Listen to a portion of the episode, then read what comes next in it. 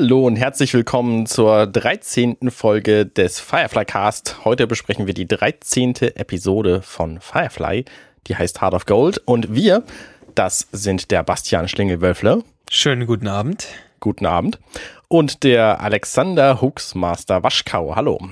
Einen wunderschönen guten Abend aus Hamburg. Hallo. Und wer uns da gerade so freundlicherweise vorgestellt hat, das ist der Arne Ruddert, der Chef vom Firefly Cast. Und Arne, schön, dass wir wieder mit dir podcasten können heute. Ja, sehr gerne, sehr gerne. Wir besprechen heute, wie gesagt, die, die Folge Heart of Gold. Ja, genau. Und ich bin so gut vorbereitet, dass ich nicht weiß, wie die auf Deutsch heißt. Ich habe es eben gerade noch gesehen, ich springe mal hier ins, ins DVD-Menü. Ich kann mal gerade sagen, an der Stelle, entgegen anderslautender Meinungen, gucken wir parallel tatsächlich äh, die Serie, während wir aufnehmen. Tatsächlich kochen wir sie auch. Ja. Äh, wir kochen, wir kochen auch alle Gerichte nach, die darin vorkommen.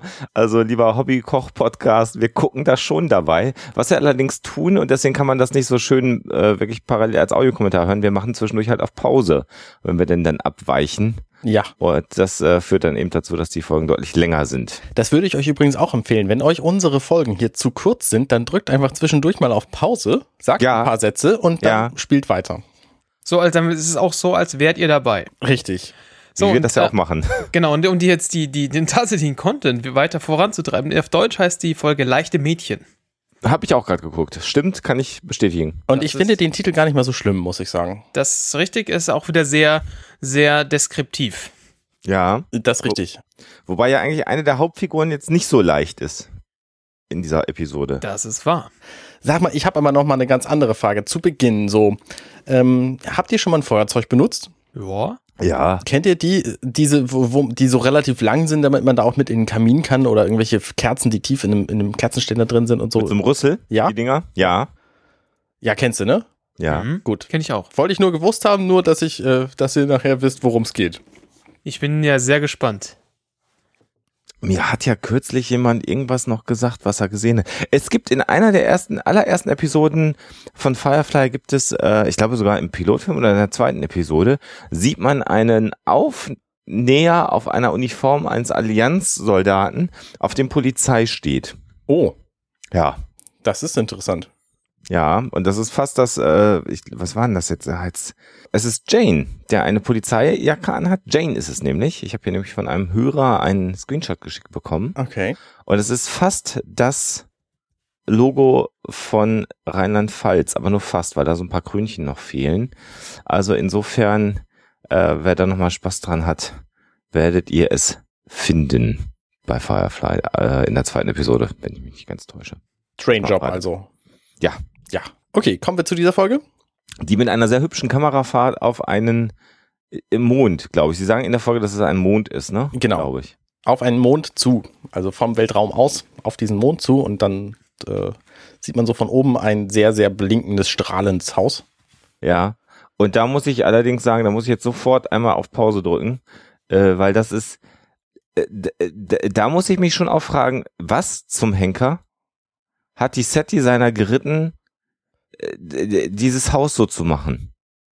Äh, geht nur mir das so oder findet ihr auch, dass es extrem scheiße aussieht? Yep. Ja. Vor allem, wenn du, wenn du, wenn du dann äh, zwei Sekunden weiter schaust und man, das, man sieht gleich zwei Personen im Vordergrund die Wäsche aufhängen und da siehst du, dieses, dieses Haus soll mit äh, so, irgendein Solarquatsch beklebt sein, damit ja. sie da Energie sammeln und du siehst einfach hinten, wie die Rettungsdecke an der Wand abgeblättert ist, weil sie, weil das doppelseitige Klebeband nicht richtig hält. Ja. Also es ist, es ist, also es ist ein Haus, ein, ein eigentlich typisches äh, Haus wie, wie aus einem Italo-Western irgendwie. Ja, genau. und, und sie haben da einfach Wärmedecken vorgeklebt. Ja, Alufolie, man, ja. ja. Man sieht das einfach auch. Man sieht halt, dass diese, diese Stücke, die da vorgeklebt sind, einfach genau die Größe dieser Wärmedecken haben. Das, ich, das, äh, das ist da, haben, da haben sie irgendwie gar kein Geld mehr, glaube ich, dann irgendwann gehabt für Set Design, oder? Weil das ist doch, das kann man doch nicht machen. Ich verstehe es auch nicht. Also der einzige Grund, den ich mir äh, erklären kann, warum das so ist, ist, dass sie irgendwas verbergen mussten. Dass das Haus vielleicht im wildesten, äh, weiß ich nicht, Mexiko-Stil angemalt war oder so und sie das verbergen mussten.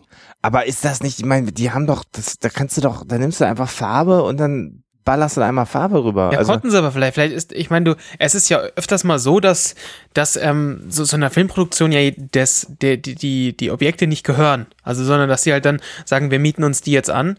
Ähm, die sind vielleicht sogar bewohnt oder gehören irgendjemandem und dann haben die halt für eine Woche, mieten die halt äh, das Haus an Stelle XY, die gerade sehr gut für, für den Dreh passt. Und da Ja. kannst du natürlich dann vielleicht maximal mit doppelseitigen Klebeband, das nicht richtig hält, ähm, so Wärmedecken hinpappen, aber sonst halt nichts. Also, ja, aber ja, ich gebe dir natürlich komplett von vorne bis hinten recht, das sieht einfach beschissen aus. es stört, es stört hinterher in der Episode stört es nicht mehr wirklich, dass es so scheiße aussieht, aber in dem Moment, als diese Folge beginnt, denkt man so, hä? Naja, es, es, also es stört ja schon so viel, dass sie immerhin, also dass die Figuren da immerhin später noch drüber reden. Das stimmt. Ja. Ne, ich Also meine sie- irgendwie, Sie, sie waren Glaub- in der Not, es erklären zu müssen. genau, ich glaube, Kaylee sagt, dass es irgendwie ein Solar Coating ist oder so und Jane sagt, boah, das Haus sieht aber so scheiße aus, ich hoffe, die Frauen da drin sehen besser aus. richtig. Und Also, wieder, ja, das recht, ist wahr. dann recht hat, aber ja, genau. Ähm, ähm, äh, übrigens handelt es sich bei dieser Episode eigentlich um eine ganz klassische Western-Episode, äh, vielleicht bevor wir Mhm. nochmal ins Detail gehen. Äh, Die, die, das gesamte Setting ist äh, so eine klassische Stand-off-Western-Geschichte. Mhm. Ja. Äh, wenn wir nachher nochmal drauf eingehen, also das ist, glaube ich, mit das klassischste Western-Motiv, was wir in, in, in Firefly haben. Das könnte auch genauso gut ohne Raumschiffe wirklich Ja. als klassischer Western gedreht sein. Naja, zumal das Raumschiff ja in dieser Episode quasi auch rausgeschrieben wird. Mhm. Also mhm. ne, das, das, das taucht Ja. ja nur marginal auf. ja, ja, das stimmt. Es hat zwar im Plan angeblich eine, eine andere Funktion, da kommen wir noch zu, aber äh, tatsächlich hat es, trägt es dann ja nichts bei zur Story. Das war, ja, treibt ja auch den Verdacht voran, dass man tatsächlich Geld sparen musste und auch die Special Effects für das Raumschiff an der Episode sparen wollte. Ja, möglich. So. Also, zwei Menschen hängen also vor diesem Alufolienhaus äh, Wäsche auf. Und man könnte meinen, es sei ein Pärchen, weil es eine Frau und ein Mann ist. Mhm. Zunächst mal. Und dann sehen wir wirklich ins klassischer Western-Manier zunächst mal Pferde, die über die, ein Hügelchen kommen und aber auch ein äh, Hover-Car, also ein, ein, ein, ein Luftkissen-Auto. Ja. So würde man es ja wohl übersetzen, ne? Naja, Genau, so- ja, es ist halt kein Luftkissen, es schwebt halt auch. Ja. Und wir müssen uns auch diese Einstellung gut merken, wie dieses äh, Fahrzeug darüber kommt, weil die sehen wir später nochmal, was nochmal unterstreicht, dass sie einfach keinerlei Kohle hatten für Ja, ja, ja. Also weil genau die, dieselbe Szene kommt, die kommen später nochmal und das passiert nochmal. Und ähm, wenn dieses Hovercar darüber fährt, das ist auch sowas, da- da möchte man besser nicht kurz Pause machen, weil das sieht einfach grottig aus. Ja, das Ja, ist auch ja. ein eher mittelmäßiger äh, Special Effekt. Und wenn wir dann so Close-Ups von den Fenstern von außen sehen, da sieht das mit dieser Folie noch viel gruseliger aus. Da siehst du nämlich auch noch, dass sie in so kleine Päckchen gefaltet war vorher. Mhm. Also Ja, ja. Direkt vorher. Die haben das nicht mal gebügelt, das Zeug. Ja, es ist ja, haben wir einfach äh, Wärmedecken genommen, ausgepackt und dran geklebt. Richtig. Mit Doppelklebeband. Also wirklich, ja. Äh, es be be- beginnt ein Dialog mit einem etwas feiner gekleideten Herrn, der dann mit einer sehr gut aussehenden jungen Dame spricht, äh, die, äh, so ging es mir zumindest sofort so eine Anmutung von Inara eigentlich verströmt, Mhm. oder? Ja. Ja. Auch was so die, die Kleidung angeht, also dass man so denken könnte, na, das könnte vielleicht ein Bordell sein, um das es sich handelt. Da bin ich noch nicht drauf gekommen in diesem Moment, aber ich finde, sie hat durchaus was von Inara, was, was so das, das Gehabe angeht und die, die samtne Kleidung und das äh, Haar und so. Ist dann ja auch sicherlich mit Absicht geschehen, weil die weitere Verlauf der Geschichte das ja dann auch genau im Prinzip aufgreift, Genau. äh, dramaturgisch. Ja, und der, dieser Typ kommt also raus und sagt, dass er das Mädel sehen will und sie sagt, sie ist nicht mehr da. Genau. Dieser Typ heißt Rance Burgess. Genau. Und ist jetzt nicht so sympathisch. Genau. Und die Frau heißt Nandy und ist quasi von den anderen vorher rausgerufen worden. Also äh, die wussten offensichtlich, was da kommt und wer da kommt. Ja, ja. Und während die beiden sich jetzt also unterhalten, flitzen seine Schergen, die auf den Pferden geritten sind, im Hintergrund in das Haus hinein. Man hört eine Frau schreien und dann ziehen sie ein schwangeres junges Mädchen aus dem Haus heraus. Naja, er sagt ja vorher auch, äh, gib mir, was mein ist. Und ähm, sie sagt, nee, nee, die ist schon längst weg. Die, also die ist schon vor einem Monat oder so ist die schon weg. Und in dem Moment wird sie dann eben auch aus dem, aus dem Haus gezogen. Ja, er, unsympathischerweise schubsen sie dann äh, die schwangere Frau zu Boden und er nimmt eine etwas fieslich aussehende Spritze. Ja, genau. Die mich übrigens an das Foltergerät erinnert, was, äh, was Mel in den Bauch bekommen hat. Das ist aber noch ein bisschen. Ja. Das sah noch ein bisschen brutaler aus, aber es ist, es ist nicht, nicht viel anders hier, weil hier auch so seitliche Zacken abgehen. zu fixieren. Ja, genau. Und er äh, entnimmt dann eine DNA-Probe des Babys und sagt, ich will halt wissen, ob das mein Kind ist. Genau. Und damit ist er im Prinzip die Geschichte ja schon so ein wenig äh, deutlich gemacht. Und er sagt dann noch als Drohung, wenn ich feststelle, dass es mein Kind ist, dann werde ich es aus dir herausschneiden. Richtig. Was Falls du dich irgendwie weigerst, ja genau. Ja. Also er ist, er ist, er, er ist wirklich so der, der Prototypen-Arsch, Ja. den man sich irgendwie noch so vorstellen kann. Was mich so ein bisschen irritiert hat anfangs, ist, dass ähm, der Schauspieler von Rance Burgess Adam Baldwin unglaublich ähnlich sieht. Wie so eine 20 Jahre ältere Version von Adam Baldwin. Finde ich spontan nicht. Wie bitte? Ist ein Skandal. die Anmutung hätte ich jetzt auch nicht so spontan gehabt, aber gut. Ja, nee, fand ich jetzt nicht. Also, nö. Ah, wirklich, sehr skandalös. Ja. Naja, man sieht dann, dass also in dem Haus ganz viele weitere Mädchen noch sind, die dann herauskommen, um die schwangere äh, junge Dame zu trösten, die den Namen, das muss man mal nach, Petaline äh, trägt im Original. Ja, genau. Peter Linel. Petaline genau geschrieben. Und naja, äh, jetzt geht's darum, dass sie überlegen, was sie, wie, sie, wie sie dieser Situation entkommen können.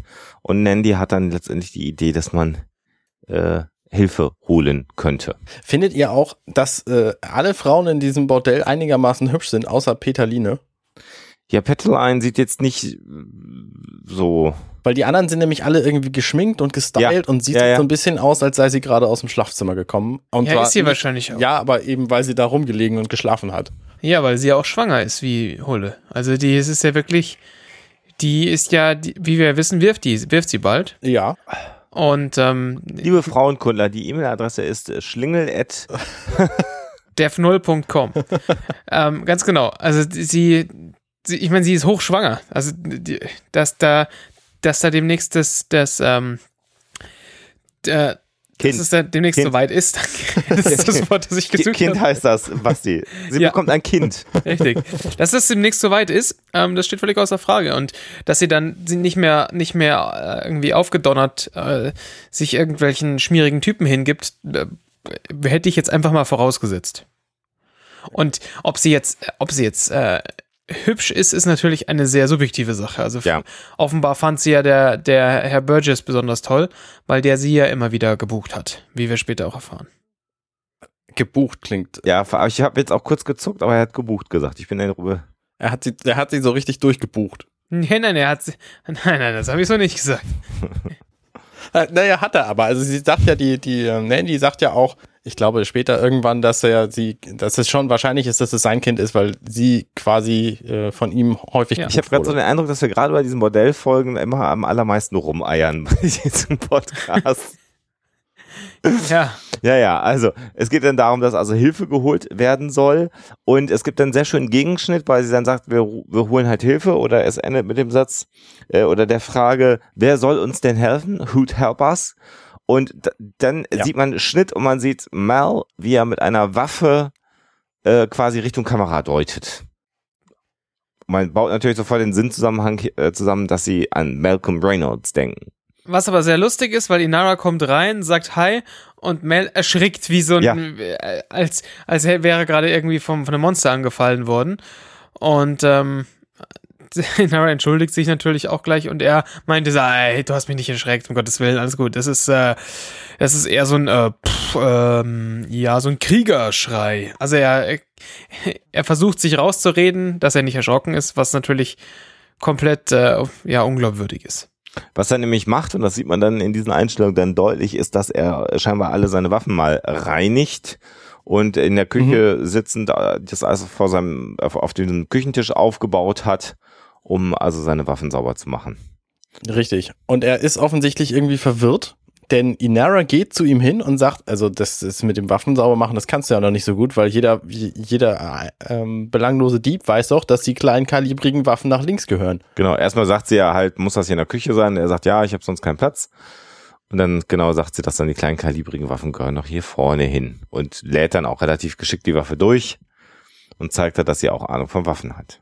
Richtig. Ja, und dann kam Wash rein und sagt, ähm, ja, wir haben hier einen, einen Distress Call für und so und das äh, und Mel sagt, ja, das ist klar, jemand von uns, äh, dass jemand von uns Hilfe will ne, und fordert Inara quasi raus mit dieser Aussage.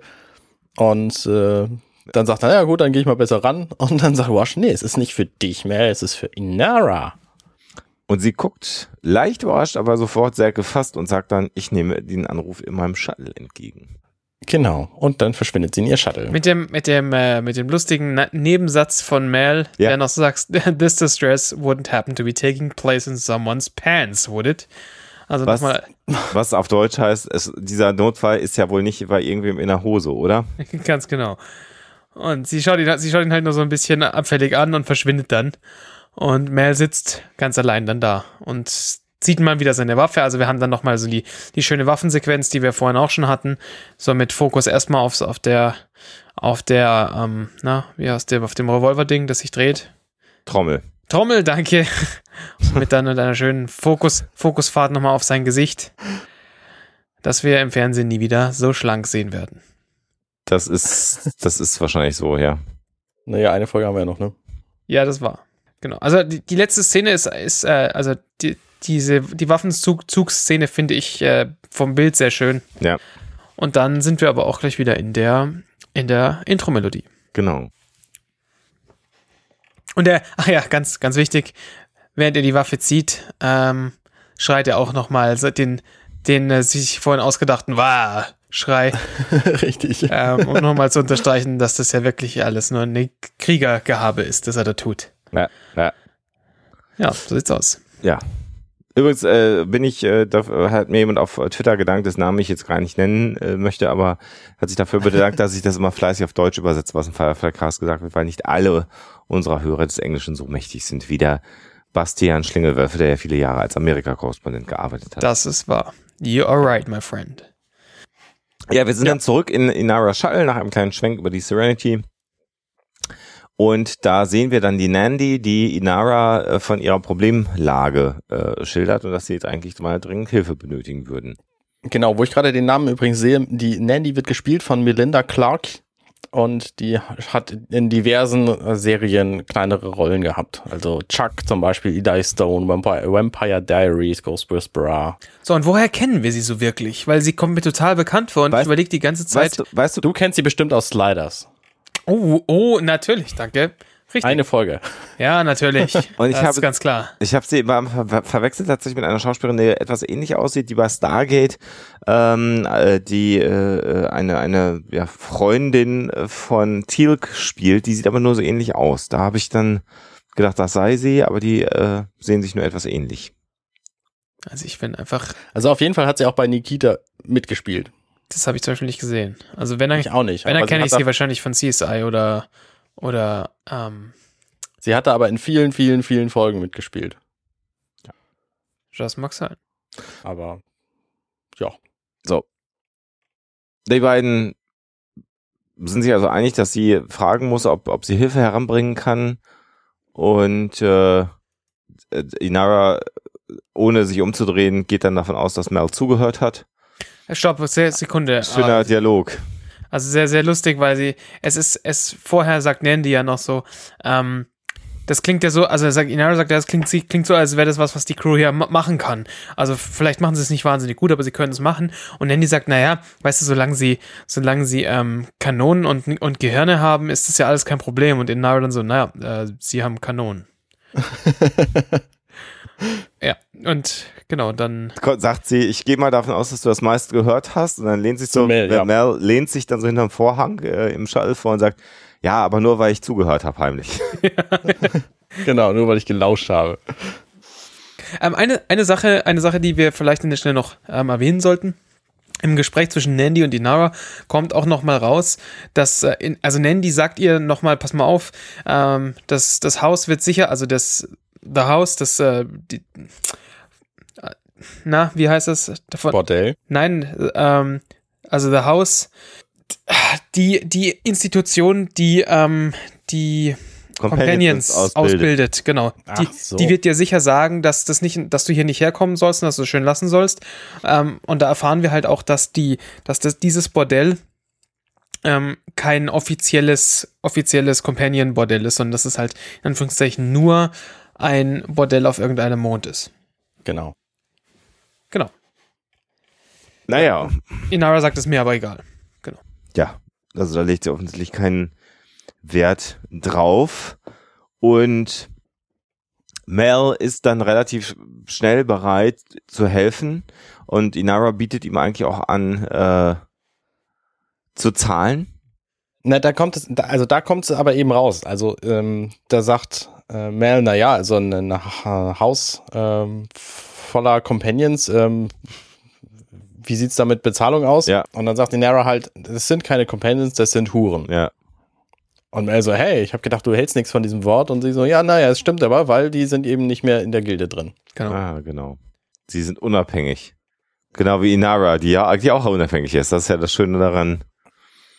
Äh, Nee, gut, aber sie ist ja noch in der Gilde. drin. Ja, gut.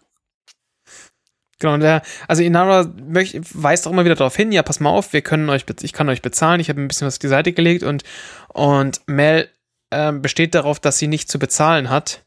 Und Inara weist aber dann erneut darauf hin, doch, doch, du wirst bezahlt. Also es ist, äh, es ist ihr wichtig, ist, das ist auch was, was später dann nochmal kommt. Ähm, es ist, ähm, es ist, es ist Mel wichtig, äh, Inara wichtig, dass es ein, ein, ähm, ein Business Arrangement ist, also kein, nicht irgendwie so. Rein ein- geschäftliches, eine genau. rein geschäftliche Beziehung Danke. letztendlich, die beiden miteinander pflegen. Richtig. Ganz genau. Und äh, es gibt ja so einen langen Blick und Mel wirkt so etwas enttäuscht, weil er, glaube ich, damit zeigen wollte, dass er ihr einen Gefallen tun will und äh, sie nimmt halt diesen Gefallen aber auch nicht an. Ja, genau. Man sagt dann halt, ich, ich spreche mit der Mannschaft und sie sagt super und sie ruft Nanny an und dann gehen die beiden auseinander und schauen sich auch nicht, dann nicht mehr an. Das ist irgendwie ja so eine gewisse Tragik zwischen den beiden. Mhm. Ja, die nächste Szene ist dann im ähm, Mir fällt übrigens auch, also der, der Schnitt zwischen den beiden Szenen ist wieder eine, eine fliegende Serenity und mir fällt auf, dass das Licht der Engines, ähm, also der seitlichen Engines lila ist. Ich weiß nicht, ob das schon immer so war. Es fällt mir zum ersten Mal auf. Das ist hundertprozentig immer schon so, weil sie jedes Mal dasselbe Bild nehmen, weil sie keine Kohle dafür hatten, es öfter rauszurendern. Das äh, ist natürlich logisch. Ist das jetzt so auffällig? Ich guck mal gerade drauf. Es war Das jetzt ist schon sehr lila. ja, aber das habe ich schon mal gesehen, Okay. würde ich auch sagen. Ja, ich offenbar auch, aber es ist mir nicht aufgefallen bislang. Naja, Aber man kann ja auch diese Serie häufiger gucken und es fallen immer neue Dinge auf. Das kann ich, kann ich empfehlen. Und wenn ihr das öfter gemacht habt, dann macht doch einfach mal einen Podcast drüber. Genau. Das ist auch gut, ja. Das ist nämlich mal eine neue Idee. Sie stehen auf jeden Fall jetzt in der Cargo Bay unten und sprechen miteinander und mehr oder weniger macht äh, Zoe die Ansprache. Offensichtlich hat Mel also Zoe schon gebrieft, ähm, worum es geht, was sie tun werden. Und jetzt äh, muss Zoe natürlich die Rest, den Rest der Crew davon überzeugen, dass sie das tun. Und ähm, sie sagt aber halt auch, ähm, wer, wer hier mitmachen möchte, der kann das gerne tun. Und wer es nicht mitmachen möchte, der, der muss das nicht machen. Offensichtlich wurde aber noch nicht genau erklärt, was gemacht werden muss, weil Jane ist sofort, nee, mache ich nicht. Ähm, ich sehe da überhaupt keinen, keinen Vorteil drin, warum sollen wir das machen? Wir haben ja noch nicht mal einen Preis ausgemacht und so weiter und so fort. Und Zoe bes- besteht mal wieder so drauf, ähm, naja, es ist, äh, wie gesagt, wer nicht mitmachen will, niemand wird gezwungen, da mitzumachen. Ähm, und sagt, der, sagt Jane dann auch nur so, ja, super, ich, äh, ich kenne die Leute nicht, ich kümmere mich um die Leute nicht. Ähm, woraufhin Mel sagt, sie sind Huren und Jane sofort, ich bin dabei. Also, ein, ein, auch. Auch, Genau. Genau. Auch in der, in der, in der Ausführung der, der, der Schauspieler eine sehr, eine sehr unterhaltsame und äh, sehr lustige ähm, äh, Unterhaltung.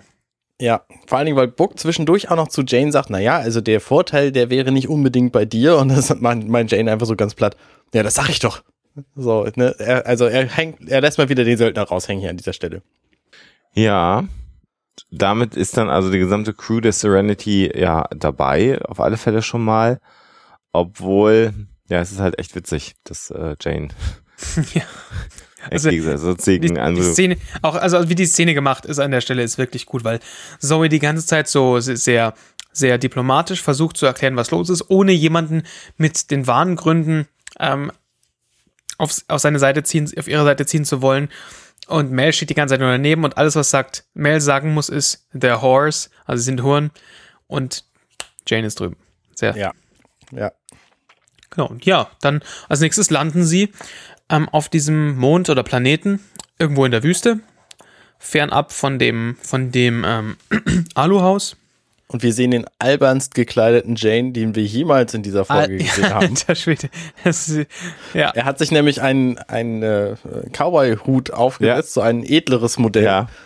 ähm, mit platter, platter Haube Und so ein ein gestreiftes- gestreiftes Hemd. Und das ist, Das ihm einfach also so überhaupt dermaßen nicht passt. untypisch. Das ist ihm irgendwie zu groß und es ist einfach, das geht einfach gar nicht. Ja. Naja, er, er, ist halt sozusagen, als ob er so auf Brautschau ist, oder? Ja, genau, genau. Es sieht also sehr, sehr, sehr merkwürdig aus. Und die anderen sehen halt alle aus wie sonst auch. Ja. Ne, Zoe trägt immer ihr dunkelrotes Oberteil und die Lederjacke drüber oder was das ist. Äh, und die anderen sehen halt alle aus, wie sie sonst auch aussehen. Nur Jane hat sich eben äh, ich, in Anführungszeichen schick gemacht. Ausgehfein, ja, ja, genau. Und all, er ist auch der Einzige, sie kommen, sie kommen jetzt in, diese, in dieses Haus rein. Er ist auch der, der Einzige, der nicht sich nicht erstmal die Nandy begrüßt oder sich da anstellt, sondern der sofort an die Bar geht und ähm, sich zu einem Mädel dort setzt und anfängt, sie anzuflirten. Ja, Richtig. ja, ja. Also er macht sich erst gar nicht die, die, die, die Mühe rauszufinden, wa- was läuft jetzt hier, sondern er sagt, er, ja, gleich in die Vollen und ähm, Er So fragt halt, ja. er fragt halt so schön im Englischen, can I äh, äh, start getting sexed already? Also kann ich mich äh, anmachen lassen? Ich weiß ja, was sagt er denn wohl auf Deutsch an der Stelle? lassen Sie mich das bitte kurz recherchieren. Ja, mach das mal gerade. Live-Recherche, Podcast, Fireflycast. Wir ähm, sehen übrigens eine Begrüßungsszene hier. Inera und Mel stehen gegenüber von Nandy Ja. und ähm, die begrüßen sich ganz freundlich und so. Und Nandy sagt, hier, schön, dass ihr gekommen seid. Und ähm, Mel äh, hackt nochmal so schön auf, auf Ja. Inera ein, wegen dieser äh, strikten, wegen dieser strikten Geschäftsbeziehung, die sie nun führen müssen. Ja. So, also jeder Freund von, wie, wie sagt er das? Ähm, jeder Freund von Inara ist auch eine st strenge geschäftliche Beziehung von mir oder Ja, so. ja, genau. Ganz genau, das sagt er, auch im Deutschen. Ja, äh, das ist schon, äh, schon eigenartig. An der Stelle übrigens ein ganz kurzer Hinweis darauf, wer bisher das immer noch nicht geschaut haben sollte und sagt, naja, ich kann jetzt nicht so gut Englisch. Ein großer Vorteil an der deutschen Übersetzung ist, dass Mel gesprochen wird von David Nathan und den kann man immer hören. Immer, egal was er spricht, der ist einfach gut. Also von daher, Mel redet ja auch viel, immer meine Empfehlung. Deine Empfehlung ist gerade die deutsche Übersetzung. Habe ich es richtig gehört? Wenn man dem Englisch nicht so, nicht so mächtig ist, dann kann man das hören wegen David Nathan. So, jetzt Okay, äh, okay, das, das, das können wir mal festhalten. Bevor man die Serie gar nicht sieht, guckt man sie lieber auf Ja, Deutsch. das, das auf jeden Fall. Gut, gut, dass okay, wir das da in der vorletzten ich- Folge auch mal geklärt haben. da bin ich dir mit äh, d'accord, wie es so schön heißt. So, jetzt bin ich gleich an, jetzt bin ich an der Stelle, wo Jane sich da hinsetzt. Er sagt, kann ich endlich versuchen, einen wegzustecken auf Deutsch. Äh, Echt? ja, okay, es passt aber auch zu Jane, muss ich sagen. Ja. Aber es ist jetzt nicht so geschmeidig, ne? Nee, das stimmt wohl, wohl. Aber das wird ja noch schlimmer. Ja. ja. So, ich bin mal wieder, hab wieder auf Englisch umgeschalten. Ja, das ist auch besser so wahrscheinlich. Das vermute ich auch. Oh. Und äh, wir möchten an der Stelle kurz festhalten, die äh, englische Vari- Variante auf Netflix ist viel lauter als die deutsche. Okay. Ja, also sie sind also in der in der Bar und es geht dann jetzt eben um das Geschäft, beziehungsweise sie wollen ja erfahren, was jetzt genau die Situation ist, der sie sich stellen müssen. Äh, sie be bekommen noch Essen und Trinken angeboten, wo wir wissen ja schon, dass Essen und Trinken durchaus eher selten ist in frischer Qualität. Mhm. Und äh, bei so einem Schwenk dann durch diesen äh, ähm, Vorraum dieses Bordells grinst dann Kaylee und sagt, guck mal, sie haben hier auch äh, Männerhuren oder jungen Huren, so müsste man es ja übersetzen, weil halt ein junger Mann damit auf einer Weste sitzt. Und Ja. sie freut sich da sehr drüber. Ist das nicht considerate, also was es auch auf Deutsch heißt? Ähm, ist das nicht äh, Nachsichtig. Nachsicht? Danke, hervorragend. Oder aufmerksam. Aufmerksam. Eine kurze Frage habe ich noch an euch äh, zwei.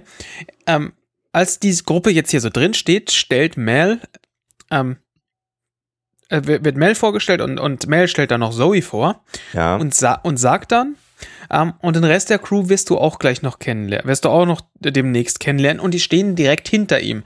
Fandet ihr das nicht, also ich fand das total seltsam, dass, dass das in dem Fall dann nicht einfach kurz die Crew vorgestellt wird. Ich meine, das, das hätte jetzt 30 Sekunden gedauert. Ähm, ich habe mich dann nur in diese Situation reinversetzt, wo da einfach vier Leute vor dir stehen und dann sagt er, guten Tag, und das ist übrigens der Schorsch und den Rest, äh, den kennst du noch, äh, lernst du irgendwann kennen, gehen wir jetzt mal woanders hin.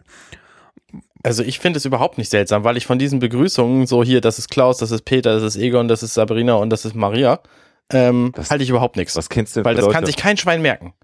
Das, äh, Weißt du, was ich meine? ja, Also so, so irgendwie sechs neue Leute kommen da an und du kriegst sechs Namen an den Kopf geworfen. Also ich, ich habe da nichts von. also ich fände das komisch. Also er, er sagt ja auch, die lernst du demnächst noch kennen, äh, das sind alles gute Leute so. Um die geht's ja auch in dem Moment nicht. Ja, aber die, die stehen da direkt, die stehen da direkt vor ihrer Nase. Also ich meine, da kommen irgendwelche wildfremden Leute an. Da kann man doch mal sagen, hier, pass mal auf, hier, guck mal, das ist übrigens der Arzt, der kümmert sich jetzt um die und das ist meine Mechanikerin und die da hinten hat nicht mal eine Tassen im Schrank. Und dann wäre die Sache ja auch äh, gegessen gewesen. Tja. Aber gut, seh- ich sehe schon, das sehen wir unterschiedlich. Das ist auch äh, völlig in Ordnung so. Arne hat halt nicht recht. Das ist richtig. Also mich hat's jetzt nicht gestört. Gut, ja, mich hat das, mich hat das tatsächlich gestört, als ich das erste Mal gesehen habe. War so ein bisschen so, okay, hm, seltsam, aber gut, kann ich mit leben. Vielleicht Aber bist ja. du ein viel höflicher Mensch als wir. Das Aber die- wage ich zu bezweifeln. Ich auch, aber die stellen sich ja dann tatsächlich auch vor. Ne? Also ich meine, dann kommt ja die Schwangere da rein und dann sagt der Arzt, ah, ich bin der Arzt hier, so jetzt geht's los. Und dann äh, kommen die, die ähm, später die beiden, die beiden Huren eben zu Shepard Book und er sagt, nee, danke, ich bin Shepard quasi. Also, ne, das, irgendwer stellt sich da schon irgendwem vor. Ich meine, Nandy hat auch nicht ihre gesamte Belegschaft da vorgestellt. Ja, ne, gut, das ist ja aber auch ein Unterschied. Aber ich gebe mich, ich gebe mich geschlagen. Ähm, und äh, ja, genau. Ähm, was, was ich sehr lustig finde an der Stelle, um jetzt wieder zu, zum, zum Handlungsstrang zurückzukommen, was ihr vorhin angesprochen hatte mit äh, Kayleys Begeisterung über die männlichen Huren. Sie sagt ja dann noch, ich frage mich, ob sie, ob sie hier Frauen überhaupt bedienen. Obwohl sie gerade über die, die männlichen Huren Ah, äh, okay. gesprochen. Also, ähm, also stellt sie natürlich auch die Frage, ob das jetzt, ob das jetzt äh, irgendwie. Was sind denn männliche? Gibt es da ein Wort für? Freier. Männliche Huren sind doch keine Freier. Nee, das sind, hm, äh, Callboy, Weiß ich Callboys? Ich, Ja, aber Callboys hätte ich jetzt eher irgendwie. Stricher, ich glaube, ein ganz, Stricher, ganz ja. böser Ausdruck wäre Stricher. ich glaube auch, das ist der einzige, den ich kenne. männliche Huren. Ähm, also sie fragt sich halt dann, ob die, ob die, sie stellt halt die Frage in den Raum, ob die männlichen, männlichen Huren tatsächlich für Frauen ge gedacht sind oder ob das halt nicht irgendwie, irg- ob das halt nicht Huren da sind für, wenn, wenn Schwule vorbeikommen oder bisexuelle Männer. Ja. Genau, also und sie ist, sie, sie ist sich, also ich habe so das Gefühl, sie ist sich noch nicht ganz ähm, sicher, ob sie das jetzt alles voll super findet, dass da endlich auch Männer zur Verfügung stehen oder ob sie das ein bisschen seltsam findet. Ich glaube, sie findet es nett, weil sie tendenziell alles nett findet. Also, also äh, Kaylee ist ja, glaube ich, ja, aber sie ist auch eine sehr äh, sexuelle Persönlichkeit. Ja, Was- frustriert gerade. Ja, wa- genau, weil der Doktor ja nun auch nicht zu, ähm, zu Potte Kommt kommt. sie auch direkt, ja. Äh, Es ist ja auch niemand hier, der mich irgendwie untersuchen würde und sie benutzt eben speziell dieses Wort untersuchen, was ja medizinisch Ja. belegt ist. ja, ja, ja, ja, ja. Und äh, also insofern, äh, ich glaube, da hätte man ihren Charakter immer mehr in diese Richtung auch, glaube ich, ausgebaut, weil das Kindliche dann ge- äh, bespielt mit dem doch, sagen wir mal, sehr sexuell äh, aktiven Aspekt ihrer Persönlichkeit. Was sehr lustig ist an dieser, an dieser, in dieser, finde diese ganze Konversation, die da stattfindet, sehr, sehr lustig. Es ist ja so, Kaylee bringt diese, diese, ähm, diese, diese Aussage so, es untersucht mich ja hier, mich untersucht ja hier niemand und, und schaut halt Simon an. Und in diesem selben Moment er sagt Jane dann, also ich weiß nicht genau, was er auf Deutsch sagt, er sagte so, whoop, ähm, mein John, John Thomas ist, ist äh, kurz davor ähm, abzufallen und durch einen Raum zu fliegen ist, weil hier so viele leckeren Sachen rumstehen. Und er ist in dieser Szene einfach so großartig, weil er halt einfach wie so ein, so ein Kind im, im Süßwarenladen ja. ist, genau, also es ist wirklich und, und dann und Walsh dann auch ähm, Ähm, Wash dann auch nur antwortet, naja, also es, wie, wie, ähm, wie poetisch kann man denn über seinen, über seinen Schniedel reden? Ja, ja. Und in dem Moment kommt dann aber auch die, die, die Petterlin rein, die Ja. Schwangere, Ja. und sagt dann, und, und wird dann gefragt, ob sie, er, der- Simon wird gefragt, ob er der Doktor ist. Also ja, bin ich. Und sagt, na, sie, sie fühlt sich ein bisschen schwach. Und Simon gleich, oh ja, da- dann lassen wir dich mal hinlegen. Und Jane an der Stelle auch wieder, oh ja, das ist ein Plan. Whoop. und äh, schnappt sich, schnappt sich ähm, ja zwei Prostituierte Genau. und verschwindet, äh, verschwindet dann aus dem Raum. Und das ist, äh, also, was halt sehr amüsant ist, ist, dass äh, er der Einzige ist, äh, der so mit richtig viel Spaß in diesem Bordell ist, weil er weiß, hurra, poppen, äh, Ja. so hier, ne, schicke Weiber und jetzt geht's mal hier ordentlich ab. Alle anderen sind höflich und sind jetzt nicht so verschämt, sondern aber äh, so, da geht's dann nicht um das, was es äh, Jane hauptsächlich äh, zu gehen scheint. Und das ist halt eine sehr schöne Mischung, weil er wirklich derjenige ist, der sagt, hurra, frei poppen. So. Und äh, wirklich wie Kind im Bonbonladen, du hast es ja schon gesagt, Ja. sich darüber freut. Und sehr schön dazu im Kontrast ist dann jetzt auch, also Kaylee haben wir ja schon gesehen, die Reaktion des Doktors, der ist natürlich jetzt jobtechnisch gedanklich sofort gebunden, ne? hochprofessionell schon wieder, schwangere Frau muss ich untersuchen. Wash steht äh, ja, so mit, mit Händen in der Hosentasche, guckt sich das alles an, ist ja nur glücklich verheiratet und die nächste Szene ist dann wie eine äh, dieser Huren äh, den Shepard anspricht und einfach nur sagt, Shepard, der sich ja gerade was zu essen macht da an dieser Theke und er sagt, nee, vielen Dank. und Ja. das ist auch so, und sie ist fast ein bisschen beleidigt und guckt dann ihre Freundin an, also es sind zwei Huren, die da stehen und sagt, naja, wir hatten die Hoffnung, dass sie mit uns beten würden. Und das Ja. ist einfach schon auch eine sehr schöne Szene, finde ich. Du hast ja den schönsten Teil dieser Szene noch gar nicht genannt. Nämlich? Wir hatten nämlich, wir hatten nämlich kein Gebet in Monaten. Ja. Und ähm, naja, also das ist halt äh, der letzte Shepard, der hier gewesen ist, der war im Frühling hier und der hat uns nur eine Passage vorgelesen und dann wollte er erst von uns beiden. Das ist richtig, Genau. genau. Ja, Und Shepard Booker ist so, what? ja genau, also Was ist er, da los? Also ist, er, genau, ich, er sagt keinen Ton, aber er guckt wie ein angeschlossenes Reh. ja, das ist schon wirklich so, ja, also schon sind wir dann doch wieder beim Sex. Und Genau. dann gerade äh, wieder Schnitt, Kaylee leicht frustriert, sagt, jeder hat hier jemanden, Wash, sag mir, dass ich schön bin. Oder hübsch, Ja. hübsch Und- bin. Und Wa- Wash ist, äh, ist so, so überzeugend und so enthusiastisch wie so ein Stück Brot Ja, und sagt, wenn ich unverheiratet wäre, würde ich dich in einer männlichen Art und Weise nehmen. Und dann sie, weil ich schön hübsch bin und er so, weil du hübsch bist. Genau. Ja, ja, ja. So, damit ist dann dieser, dieser, dieser Szene im Vorraum abgeschlossen erstmal. Und wir befinden uns jetzt dann im, Im Kamin. Ja, richtig? Ja, richtig. Die Kamincam ist nämlich angegangen, weil wir jetzt eine Szene sehen, wo eben die, die ähm, progressiven Hauptfiguren dieser, dieser Geschichte äh, aufeinandertreffen, nämlich Nandy, Inara, Zoe und Mel. Und Nandy erklärt ihnen quasi so ein bisschen, was los ist. Ja, und äh, erzählt jetzt eben die Geschichte von, von Randy Burgess. Äh, Rand. Rance Burgess, Entschuldigung, genau. Und ähm, äh, äh, Val hört sich das halt an. Und äh, am Ende der Szene, ich weiß nicht, ob ich irgendwie was was, also er ist halt unfassbar reich, ne? Also im Prinzip hat er diese ganze Stadt, diese ganze Gemeinde gekauft und hat damit halt einfach die Macht auch im Ort. Das ist ja eigentlich so der Hintergrund. Mhm. Und wenn sich irgendwer ihm in den Weg stellt, dann räumt er sie halt einfach gnadenlos aus dem Weg und im Moment ist dann jetzt halt Nandy mit ihren Mädels ihm im Weg. Und Mel hört sich das halt alles an und sagt dann, ja, der klingt halt wie ein lustiger Typ, äh, ich will ihn kennenlernen. Genau. Und Und dann sagt Nandy, der ist auf jeden Fall beim Theater heute Abend. Und dann fragt Mel, äh, ja, ich gehe dahin. Inara, kommst du mit? Ja, Genau, sagt erstmal, erstmal sagt sie, ja, also er sagt ja, ich will ihn treffen und sie sagt, ja, aber das ist kein Typ, mit dem du reden kannst, um Genau. das Problem zu lösen. Mhm. Und äh, bevor es mit dem Theater kommt, dann sagt Mel halt, ja, ja, aber wenn ich hier gegen jemanden kämpfen will, muss ich ihn einmal gesehen haben, um ihn einschätzen zu können. Mhm, genau. Okay. Ja. Das, weil das wird ja gleich dann nochmal nach dem Besuch im Theater äh, äh, nochmal wichtig. Und genau, dann geht's darum, äh, dass sie ins Theater gehen wollen und Mel sagt, kannst du dir vorstellen, dich an meinen Arm einzuhaken?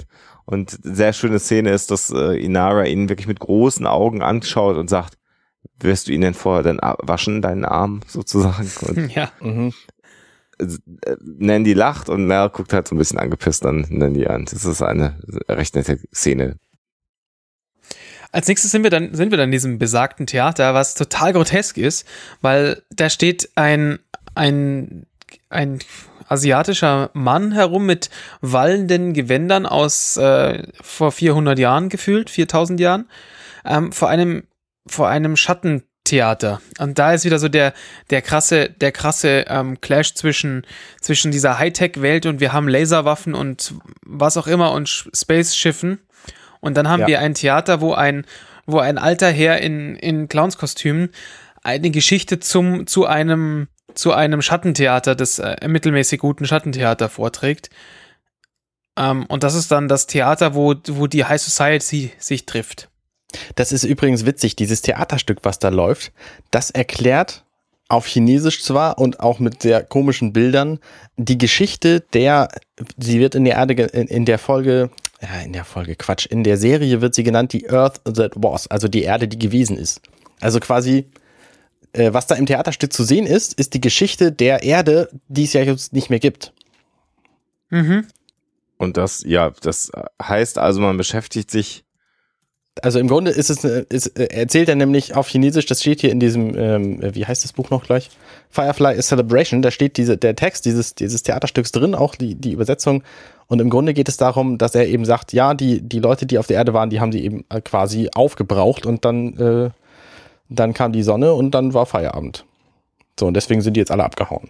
und nicht mehr da, wo sie mal waren. Richtig. Ja, und während dieses Theaterstücks erleben wir dann, wie äh, Burgess mit einigen Leuten ja spricht. Und der ist nicht so wirklich sympathisch, ne? Überhaupt. Nach wie vor nicht. Kann man mal ganz klar so sagen. Also ich, er wirkt auch so ein bisschen so, als würden die Leute sich mit ihm, als würden die Leute mit ihm auskommen, weil er reich ist. Ja, Und nicht, weil er besonders charmant, schön oder eloquent wäre. Ja. Ja. Sondern einfach nur deswegen, weil er eben eine hohe Position hat, so wie es ja leider vielen Leuten geht. Ein bisschen abseits von ihm, also nicht weit, aber so ein kleines bisschen sitzt offensichtlich seine Frau. Mhm. Ähm, sie sind alle sehr hübsch angezogen. Er steht ja so ein bisschen in der Mitte von so einem Pulk. Und äh, Inara und Mel kommen rein. ja. so Arm in Arm, sehr, auch beide sehr, sehr, sehr, sehr nobel gekleidet. Und ähm, sie tragen, sie tragen, äh, sie, Quatsch, sie gehen auf Burgess zu und ähm, und Mel weist ihn darauf hin, dass er schon, also er, be begrü sie, er begrüßt sie, also sie begrüßen sich gegenseitig und ähm, Mel meint auch, naja, es ist doch schön, dass es auch, dass es überall im Universum noch Leute gibt, ähm, für die, für diese, für die ähm, alt, altmodische Werte noch etwas bedeuten. Und ähm, dreht sich zu Inara und so, ist, ist das nicht wahr? Und also er, er tut tatsächlich so, als wären, wären die beiden ein, ein Paar. Stellt sich dann vor und sagt dann, und äh, darf ich darauf hinweisen, sie ist wunderschön.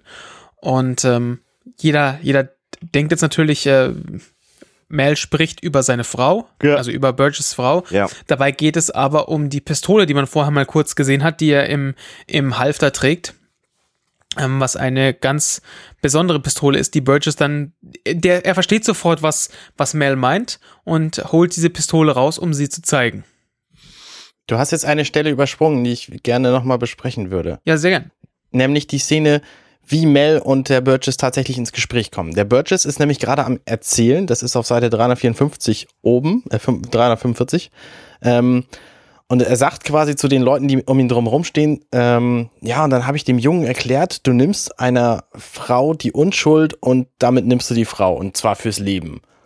Und dann sagt er, äh, der Junge hat sofort seine, seine Gelübde geschworen äh, und das hat, das hat mich quasi wenig Überredungskraft ge gekostet.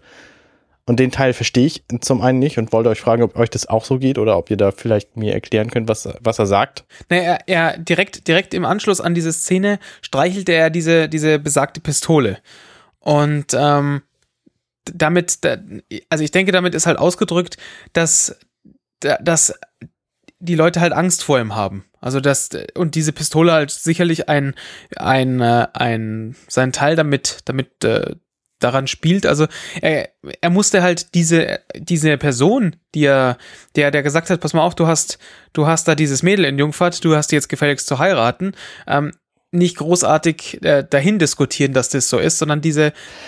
Ah, ich verstehe. Okay. Ah ja, ja, ja, jetzt wird mir die Szene klar. Okay. Genau, also genau, er hat, er hat halt, er hat halt dann die, die, diesen Gegenpart mit einfach, pass mal auf, das ist so und alles klar, ich habe Schiss vor dir, ähm, überzeugen Okay, können. okay. Also er hat quasi jemanden zum Heiraten gezwungen, weil der eine, eine Frau ent, entjungfert hatte. Ganz genau.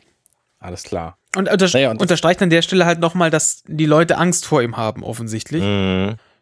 Ja. Ja.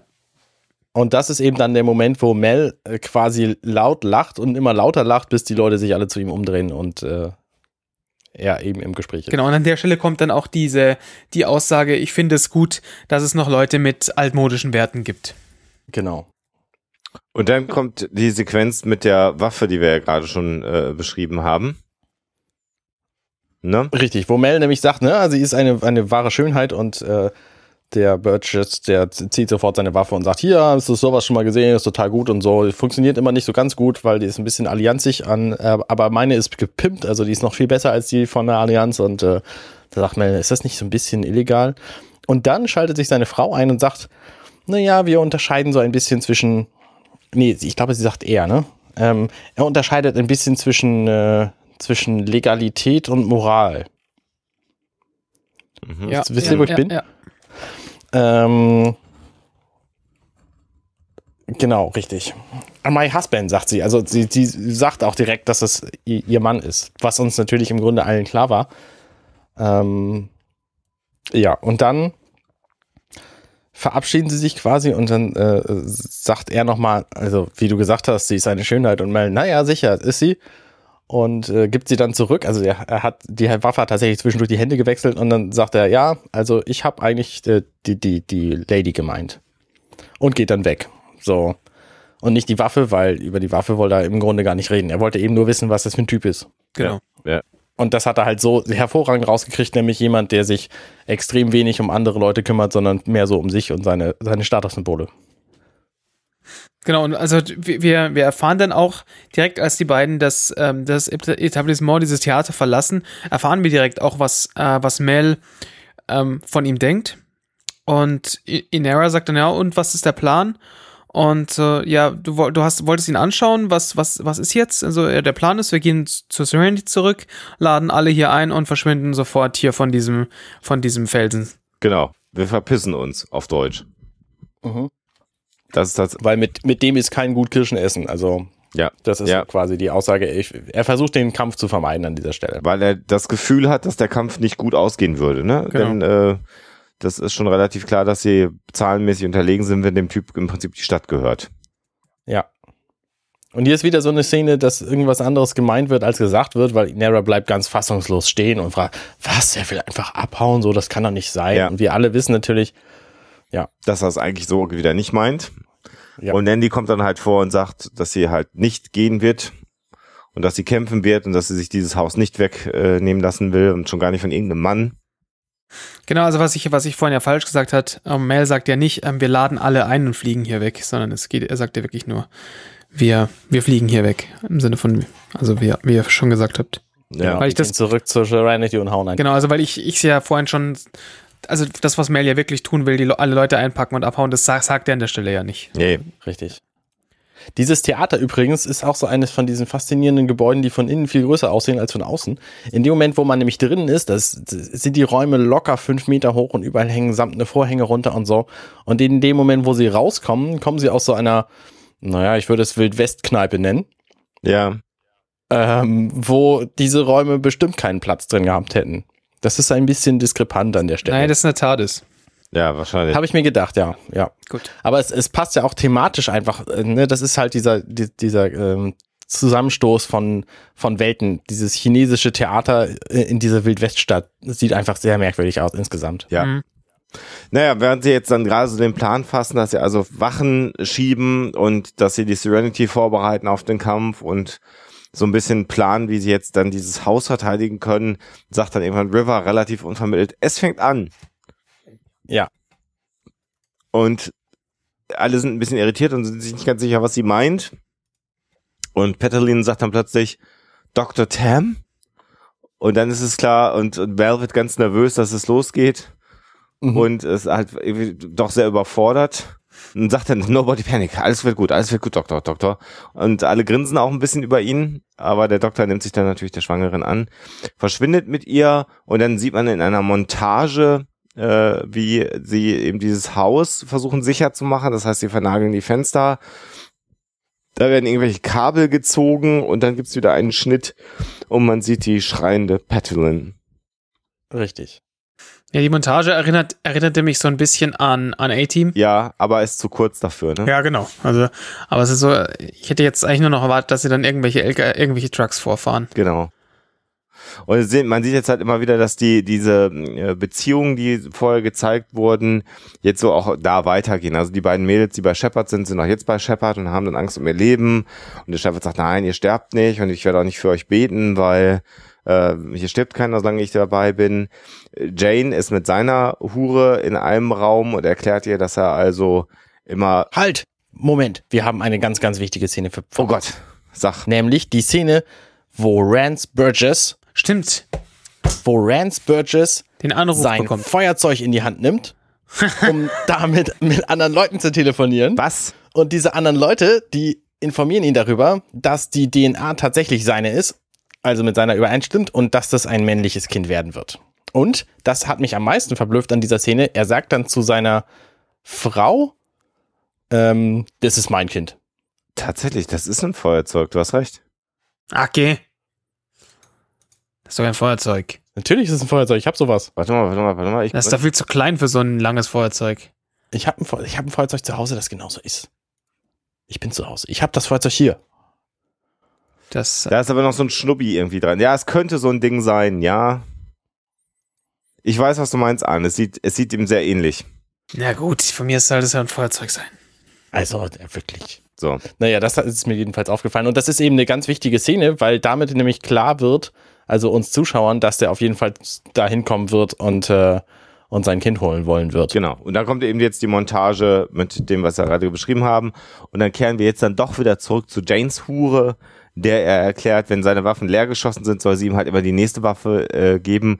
Und da liegen irgendwie eins, zwei, drei Handfeuerwaffen, eins, zwei, drei, vier, fünf, sechs, sieben Gewehre ungefähr auf diesem Bett.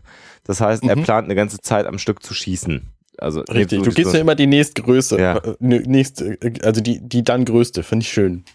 Und sie lächelt und äh, er sagt dann verstehen wir uns. Sie sagt ja und dann sagt er, na gut, dann lass uns mal anfangen. Und äh, sie fangen dann aber nicht an, das Schießen zu üben, sondern sie äh, tun andere Dinge. Damit ist seine Vorbereitung abgeschlossen. Noch ist ja keiner da und er kann sich dann erstmal mit der Hure vergnügen. Äh, es gibt jetzt also dann die Montage und wir sehen äh, dann Zoe und Wash draußen, die irgendwelche Kabel ziehen, von denen wir noch nicht so genau wissen, wofür sie äh, gut sind. Und äh, ja, äh, interessanterweise beginnt dann ein Dialog, der so ganz unvermittelt ist, nämlich ein Dialog übers Kinderkriegen, dass die beiden also tatsächlich wie ein mhm. Ehepaar äh, darüber diskutieren, ob sie Kinder haben sollen oder nicht. Das ist irgendwie ganz interessant.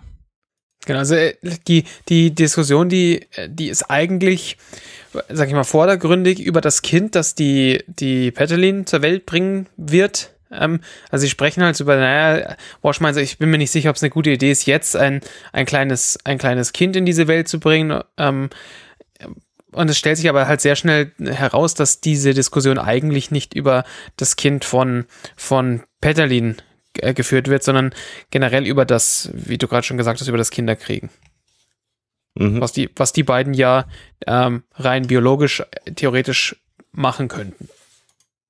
Ja. Ähm, ja, und dann sind wir äh, zurück bei äh, Mel und Nandy, die ja sich darüber unterhalten, ähm, wie es jetzt weitergehen soll letztendlich. Und sie fragt ihn dann, ob er sich denn hier gar nicht vergnügen wollen würde. Er hätte noch keines von den Mädels angeguckt. Und äh, er guckt lieber seine Pistolen an, sagt sie. Du guckst die Pistolen verliebter an als äh, die Mädels hier. Und dann fragt ihn, oder bist du eher an den Jungs interessiert? Das ist ja auch eine ganz lustige Frage. Ja, also er ist eher an, an äh, Frauen interessiert, sagt er dann. Und ähm, ja, er will aber sich erstmal auf ähm, äh, die eine Sache konzentrieren, bevor er sich um was anderes kümmert. Und sie sagt dann, naja, verstehe schon. Und ihr ist dann relativ klar, und darauf spielt sie dann jetzt an, dass sie natürlich gesehen hat, dass er eigentlich aber auch an Inara äh, interessiert ist. Und da. Ja, she's a hell of a woman, ain't she? Ja, sagt ja. sie. Also sie, sie ist eine, eine, eine tolle Frau, oder? Und dann äh, guckt er halt und sie sagt, Inara. Und sie, auch sie sagt, dass sie halt was ganz Besonderes ist. Und in diesem Haus mit Russ waren es halt 40 Frauen. Äh, Und ähm, ja, sie sagt, sie hätte halt ganz groß rauskommen können in diesem Haus. Sie war total gut, sehr konzentriert und äh, sagt dann auch noch so etwas wie, ihr beide seid euch ähnlicher, als du glaubst. Und lächelt aber die ganze Zeit und ähm, dann sagt Mel, wie meinst du das denn? Und sagt, naja, sie mag halt auch keine Komplikationen. Das hatte Mel vorher in dem Dialog gesagt. Und äh, tja, aber das Leben ist halt kompliziert. Da sind sie sich dann am Ende einig. Was wir dann sehen, ist auch eine ganz nette Szene, nämlich die Szene, wie der Doktor, also ihr erklärt, ah, du bist jetzt noch nicht geweitet genug vom Muttermund her, das dauert noch ein bisschen mit deinem Kind und Petalin sagt, ah, das tut aber so weh und die Nara kümmert sich um sie und River ist völlig fasziniert von dem, was da gerade passiert. ja. Und naja, äh, dann irgendwann sagt Inara, wann, wie viele Kinder hast du eigentlich schon zur Welt gebracht? Und dann sagt er, naja, das wäre jetzt mein erstes. Und Inara sagt, das ist auch mein erstes. Äh, Und dann sagt River, meins auch. Äh, Das ich auch sehr witzig. und Inara wünscht ihm dann halt Glück und äh, gibt ihm einen Schmatz auf die Bank und sagt, das wird zwar eine lange Nacht, aber alles wird gut. Und äh, River stellt einfach eine wunderbare Frage, indem sie auf die, den Bauch guckt und sagt dann, wer ist denn da wohl drin? Ja das ist so absurd. Sehr, sehr schön. Also sie, sie geht einfach komplett anders ran als alle anderen so. Ja. Ja, und dann be- beginnt ein Dialog zwischen äh, Mel und Nandy und da musste ich dann tatsächlich mal mein Dictionary bemühen, weil ich nicht wusste am Anfang, worüber sie reden. Ich weiß nicht, wie es euch ging. Die Vokabel Dulcimer, habt ihr die? Nein, Nee, das weiß ich allerdings auch nicht. Ja, dann kann ich euch das sagen. Die Dulcimer ist die Dulce Melos äh, abgeleitet, ist äh, genauer gesagt die Appalachian Dulcimer oder Mountain Dulcimer und das ist eine in den Vereinigten Staaten gespielten Bordun-Zither. Also es handelt sich um ein Es ist ein Musik Ein Seiteninstrument, genau. Eine spezielle in den Appalachen vorkommende Seiteninstrument. Da frage ich mich aber auch so, ob der Amerikaner selber diesen Begriff Dulcimer wirklich kennt. Also das würde mich mal interessieren, ob da die Amerikaner selber wüssten, worüber sie reden. Das weiß ich nicht. Wenn wir jetzt hier einen Amerika-Experten hätten, wäre das natürlich praktisch, den zu fragen. Ja. der ist leider gerade nicht da. Ah, verdammt. Gut. Naja, und es war halt, dass einfach die Dulcimer, also diese Zither, dafür gesorgt hat, dass Nandy nicht mehr da ist, wo sie mal war. Genau. So ist der Einstieg. Die beiden sitzen auf dem Sofa und äh, trinken Reiswein, wie wir hinterher erfahren, oder Reisschnaps. Und äh, naja, irgendwie sollte sie das Instrument äh, lernen und äh, sie hat es zwar gespielt, aber sie hat es nicht gefühlt. Und der Lehrer hat sie immer gequält und irgendwann hat sie das Ding halt einfach genommen und zerschmissen und hat dann einfach angefangen und hat sich überlegt, das ist alles mir viel zu eng. Und ich hau da mal ab, wo ich bin. Und das spielt ja so ein bisschen in diesen Geisha-Anteil der Companions rein, weil ja Geishas auch tatsächlich äh, Musikinstrumente gelernt haben oder heute noch lernen, um eben auch unterhalten zu können. Da geht's ja äh, auch nicht um Sex im Wesentlichen, sondern einfach um einen unterhaltsamen Abend, der auch mit Sex zu tun haben kann. Aber eben gepflegte Konversationen um Musikinstrumente spielen da halt auch eine Rolle und das scheint bei den Companions eben auch zu sein, sodass dann Mhm. äh, Nandy ja diese Dulcimer diese Zither spielen lernen sollte. Ja, sie trinken dann halt weiter Schnaps und das wirkt sehr, sehr, sehr vertraut. Äh, Das ist, also man, man, man meint so, naja, da könnte was laufen und meine Erwartung an diese Szene war immer so, naja, da läuft aber nichts, weil Malcolm halt ja was von Inara will. Deswegen wird ja schon nichts passieren. Ja, genau. Und Ja, und siehe, es passiert aber doch. Ja, genau. Also es geht dann noch ein bisschen weiter. Das ist äh, so, dass also man könnte ja schon auch sagen, dass Nanny es ein Stück weit darauf anlegt, dass was passiert, ne? Ja, selbstverständlich. Sie ist ja auch trainierte Companion. Also sie, sie weiß ja auch quasi, wie man es macht. Ja. Und das ist übrigens auch witzig. Das letzte Mal, als Mel nämlich das erlebt hat, ähm, da hat er halt eine Frau geküsst und in diesem Fall küsst er sie dann halt auch. Genau. Und dann hält er kurz inne und sagt, ich wollte nur gucken, ob ich vergiftet bin. ja, genau. Sehr, sehr Das lustige ist- Szene. Ich wollte, ob ich einschlafe, genau, ob ich bei Bewusstsein bleibe. Richtig, Äh, denn das kennen wir ja aus Folge 7, äh, nämlich, äh, wie hieß sie noch? Saffron? Mhm. ja, genau. Ähm, Hat ihn ja damals vergiftet. Genau, mit einem Kontaktgift, was er auf die Lippen aufgetragen hatte. Und äh, das ist äh, eine sehr gut gespielte, sehr intime Szene. Wobei man ja sagen muss, dass äh, Nandy das wirklich extrem gut spielt. Und man muss schon auch sagen, dass Mel halt auch so ein bisschen ähm, doof aus der Wäsche guckt an der einen oder anderen Stelle. Ne? Also nicht, dass er nicht wüsste, um was es geht, aber er ist jetzt aber auch nicht so der Super-Gigolo, oder? Wie, wie, wie empfindet ihr das? Muss er ja auch nicht sein. Also, ja, es ist mir jetzt nicht so wahnsinnig negativ aufgefallen. Ne, es ist schon eine ziemlich deutliche von ihr ausgehende Aktion. Ja, ja, ja. Also ja, sie, ich meine, es ist ja am Anfang auch, sie, sie, sie, streicht sich über die Lippen, sie, sie legt sich ja näher an ihn ran, legt ihren Arm um ihn rum. Also ja, das ist ganz klar von ihr ausgehend. Sie will sich halt, äh, nee, keine Ahnung, was sie will. Auf jeden Fall macht sie es. Man könnte meinen, sie würde sich bedanken wollen für, dafür, dass er überhaupt da ist. So, ne. Vielleicht ist sie auch einfach nur glücklich, dass er da ist und will deswegen so glücklich mit ihm sein, wie es äh, geht. Äh, Ich habe keine Ahnung, ich kenne mich da nicht aus. Vielleicht findet sie ihn aber auch einfach nur geil. Das wäre natürlich auch denkbar. Was man ja durchaus auch nachvollziehen kann. Interessant ist dann, dass sie dann sagt, kurz bevor, also erst sagt sie dann, ich will, dass du mit mir in die Kiste steigst, würde ich mal salopp übersetzen. Und er sagt, ja, das werde ich wohl tun. Und dann sagt sie, äh, ich bin aber nicht sie. Das finde ich auch nochmal eine ganz interessante Aussage. Genau. Also ihr ist das schon auch bewusst, dass Malcolm ja eigentlich auch immer an Inara denkt.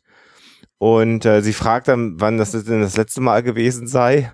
Und er sagt, oh, das ist schon ein bisschen her und ich plane es ganz langsam anzugehen. Und was wir dann sehen, ist eine, ja, heiße Sexszene, meine Lieben. Auch dafür lohnt sich Firefly. Allerdings Ja. sehr sittsam. Und wie Arne sagen würde, man sieht wieder nicht den Pipan von Malcolm Reynolds. Das ist äh, sehr bedauerlich mal wieder.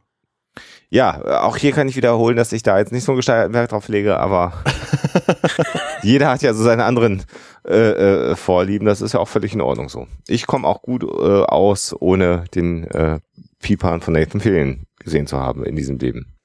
Aber man weiß ja nie, was noch alles passieren wird in diesem Leben. Kennt ihr übrigens den Safe for Work Porno? ja, Mensch. Nathan Fillion. Den was? Den Safe for Work Porno. Den hat Nathan Fillion gedreht. Nee, da ist er mit drin. Er ist eben quasi der Pornodarsteller, der Safe for Work Pornodarsteller. Das ist ein Kinofilm. Nee, ka kaum. Das ist ein Kurzfilm, wo Es gibt, glaube ich, drei oder vier davon. Echt? Ja. Ich kenne den- den einen. Ähm, naja, jedenfalls gibt es da so ein, eine Pornoszene und sie ist eben safe for work. Das heißt, die stellen sich irgendwie blöd an oder so. Auf jeden Fall passiert da überhaupt nichts, was irgendwie mit, mit Porno zu tun hätte. Ich will jetzt eigentlich gar nicht wissen, wie du Nathan Fillion und Porno zusammen im Internet gefunden hast. Hat er halt Du, gegoogelt. das, ich wusste das so, ich kenne das schon so lange, da gab es noch gar kein Internet. Er hat gegoogelt nach Pipan und Nathan Fillion. Ja, ja, richtig. Aber wenn es das, wenn du das so schon so lange kennst, dass es noch gar kein Internet gab,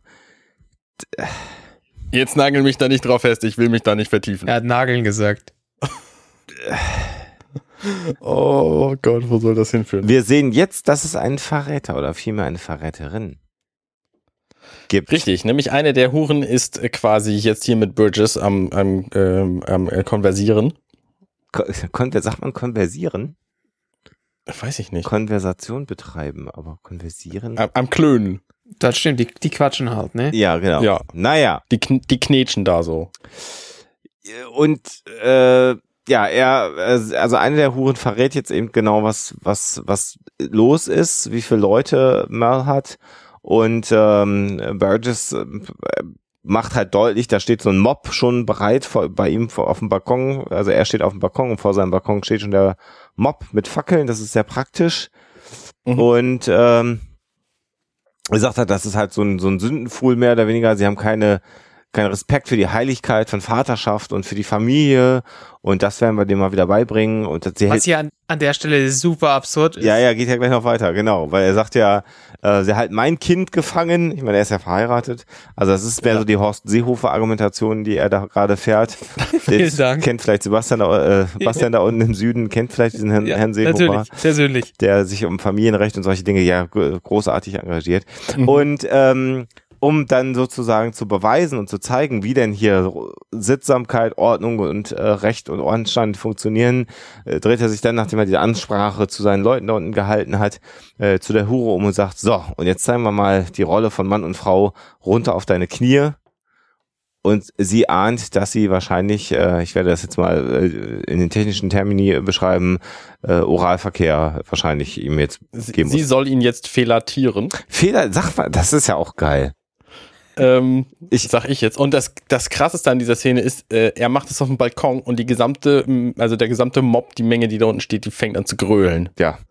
Also dermaßen absurd. Und du, sie und du siehst auf jeden Fall, dass sie Angst vor ihm hat. Ja.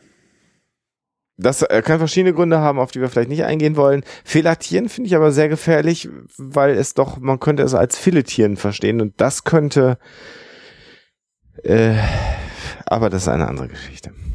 ja. Da kenne ich mich jetzt nicht so mit aus. Schatz, fileti filetier mich. Ich distanziere mich an dieser Stelle von dieser Aufnahme. ich, ich auch. Ich eigentlich, ich eigentlich auch. Diese Aufnahme spiegelt auch übrigens keinerlei Meinung wider. So, das, so, weder von uns noch von irgendwem. das sowieso nicht. Und schon gar nicht die von Horst Seehofer. Richtig. Vielleicht von ja, Herrn, ja gut, der. Vielleicht von Herrn, vielleicht von Herrn Söder, aber den kenne ich nicht so gut. So, jetzt haben wir einen Schnitt und es ist ein neuer Tag. Ja. Und wir sehen zuerst mal eine wunderschöne Frau mit einem wunderschönen Mann nebeneinander aufwachen und das sind Mel und Nandy. Ja, Und sie grinst, weil sie genau weiß, ah, ja, voll, so voll gut gelaufen. So. Das ist übrigens richtig glücklich. für all, all diejenigen Hörer und auch Hörerinnen, ähm, die bereits schon einmal Geschlechtsverkehr gehabt haben sollten und nach eben selbigem eingeschlafen sind, kann man vielleicht auch mal erwähnen, dass wir hier auch mit so einer Hollywood-Konvention äh, zu tun haben. Denn so wie die Haare dieser beiden Personen nach diesem verschwitzten Sex, den wir gerade vor gesehen haben, aussehen, sehen Haare morgens beim Aufwachen nicht aus. Schluss aus, fertig. So sieht man nicht aus, wenn man eine Nacht durchgepimpert hat und morgens aufwacht. Nicht so. Das ist doch schon wieder scheiße, oder? Dann machen sie sich total die Mühe, den Schweiß künstlich aufzubringen auf die Schauspieler, aber die sind natürlich geil frisiert, wenn sie morgens aufwachen. Pass mal auf. Wir haben seit den 90er Jahren drei Wettertaff. Die sind hier im Jahr 274.000. Da wird es irgendeinen Haarspray geben, der sich um genau den Scheiß kümmert. Können wir uns darauf einigen? Das fände ich natürlich sehr geil.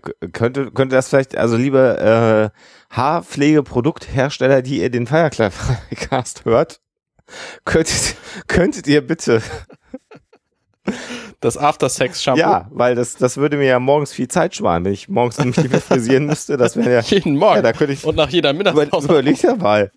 Das ist viermal am Tag zehn Minuten gespart. Ich möchte mich von allem distanzieren, bitte.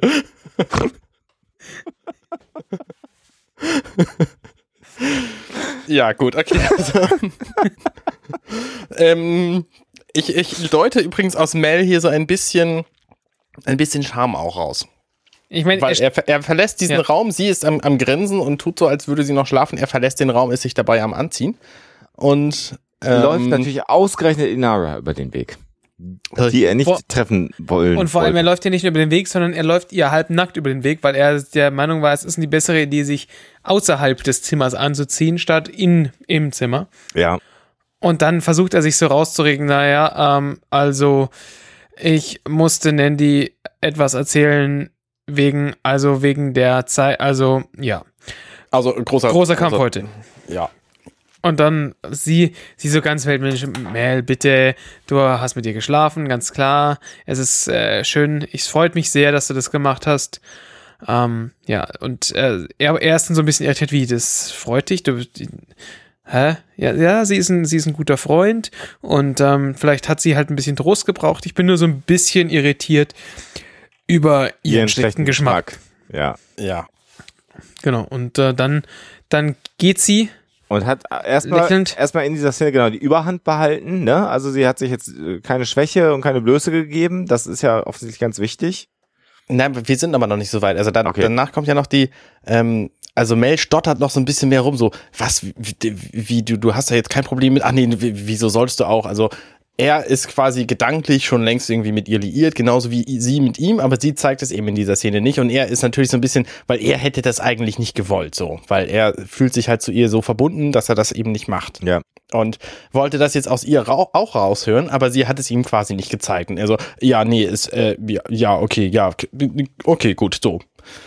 Und äh, ist dann so ein bisschen verdattert und sie verlässt ihn dann halt ähm, völlig äh, gefasst und, und entspannt und äh, gibt dann auch noch an, so, naja, es ist einfach so, wenn du ein Companion bist, dann äh, kannst du eben mit sowas auch total gut umgehen. So. Und das, liebe Frauen, ist das ein Problem, was wir Männer manchmal haben. Dass ihr meint, dass wir auf Subtext reagieren können, können wir in der Regel nicht gut. Also vielleicht mal so als, als, als Verfahrensanweisung, Frauen und Männer, es ist immer einfacher, wenn ihr uns sagt, was los ist. Wir sind ja. ein bisschen doof. Das gleiche gilt übrigens auch für Männer. Sagt euren Frauen auch was los ja, ist. Ja, also generell hilft es immer, wenn man nicht voraussetzt, dass der andere weiß, wie es in einem aussieht, sondern dass man es einfach nochmal ganz kurz sagt. Das ist äh, ein universeller Hinweis und äh, dann könnt auch ihr, also ich mache das seit vielen Jahren und dann könntet auch ihr demnächst viermal am Tag Haarpflege. So, die nächste Szene ist dann, wenn äh, die ist überhaupt nicht lustig. Also ich finde diese Szene unfassbar traurig und deprimierend. Welche die nächste? Mit Jane und. Naja, nee, okay, nee, die noch nicht. Was?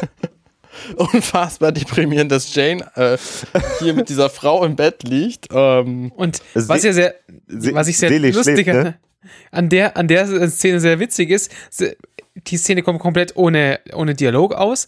Äh, Jane und das, die, die Frau, mit der er sich vergnügt hat, ähm, die schlafen beide noch aneinander gekuschelt und drehen sich gerade beide um.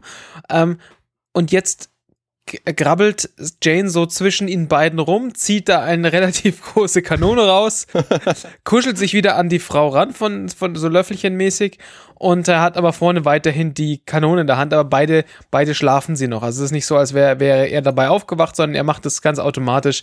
Also sie haben, sie haben einfach mitten in diesem, in diesem Kanonenbett geschlafen. Ähm, und äh, ich sehe gerade jetzt, wo ich hier nochmal auf Pause gedrückt habe, äh, erstens ist sie auch übrigens nach den, nach den verschiedenen äh, Malen Sex und ich traue Jane zu, dass er auch mehr als einmal kann, auch noch perfekt geschminkt äh, nach dem Schlaf. Also ich möchte das nur nochmal erwähnen, äh, dass die also nicht nur gute Haarpflege, sondern auch gute äh, Schminkprodukte haben in der Zukunft. Ja. Halt, Moment, das möchte ich ja jetzt hier mal direkt widerlegen, weil die Frau mit dem schwangeren Bauch, die hat ja wohl keine guten Schminkprodukte benutzt. Ja, genau. Die, die braucht die auch gerade nicht. Genau. Das nee, ja, hat gut, der Schlingel erklärt. Sie sind offenbar nicht so gut. Naja, wenn man sie benutzt, sind sie gut. Sie benutzt das ja nicht. Nun denn. Also ich möchte euch mal folgendes, folgendes sagen. Ja. Ihr habt ja vielleicht mal so das ein oder andere Foto von mir gesehen, wo ich äh, nur Haare in der Mitte meines Kopfes habe. Also einen Irokesen. An der Nase meinst du? Genau, richtig. Ein Iro an der Nase. Das sieht übrigens richtig scheiße aus und seid froh, dass ihr diese Fotos nicht gesehen habt, die wir uns dann immer angucken müssen. Also Urlaubsfotos von Schlingel, wo er mit seinen Haaren rumexperimentiert. Nicht genau. für die Öffentlichkeit. So, ich habe auch den Irokesenschnitt ab und zu auf dem Kopf getragen. Ach. Und ähm, ich sage euch eins, wenn man den mit genug Haarspray fixiert, ist, kannst du da, kannst du da durch Schlamm robben und durch Wasser und durch Quatsch. Das Ding steht danach immer noch wie eine, also der Irokesenschnitt steht danach immer noch wie, wie eine Eins. Und auch nach einer Nacht im ja. Schlaf, schlafend im nach Bett. Nach einer Nacht im Kornfeld auch da äh, steht das, der, steht das Haar immer noch zu Berge und es sieht so aus wie am Tag davor. Also, das kann ich bestätigen. Ich habe das auch durchaus gemacht, ja. Genau, also vielleicht benutzen die einfach dasselbe Haarspray wie ich. Und das kann vielleicht fixieren sie auch mit diesem Haarspray das Make-up im Gesicht, so klarlackmäßig. Möglich. Mhm, denkbar. Das macht Sinn. Ja. Dann ist das Dann total. die, die Haarspray-Produzenten der Zukunft sind einfach cleverer gewesen. Ja, äh, wobei man natürlich auch sagen muss, gleiches gilt natürlich, wenn wir jetzt eine zeitgenössische Serie gucken würden, würde das ja auch für diese gelten. Ja, die äh, vertrauen alle auf die K Qualität von Balea. Balea. Finden Sie jetzt in Ihrem DM-Markt. Balea. Haben die jetzt doch gezahlt? Geile Nummer. Ähm, Gut, oder? Ja. Äh, äh, auch wie, wir, wie lange wir darauf jetzt hingearbeitet haben. Das ich bin jetzt voll verwirrt. Hast du nicht? Aber ich kriege auch von dem Geld. Das ist beeindruckend. Das wie Balea. Balea von DM. Balea hat auch einen sympathischen Namen und ein sympathisches Produktlayout. Äh, Bei DM gibt's den Scheiß, ne? Richtig. Balea. es gibt übrigens auch, wie heißt das Zeug von Butni?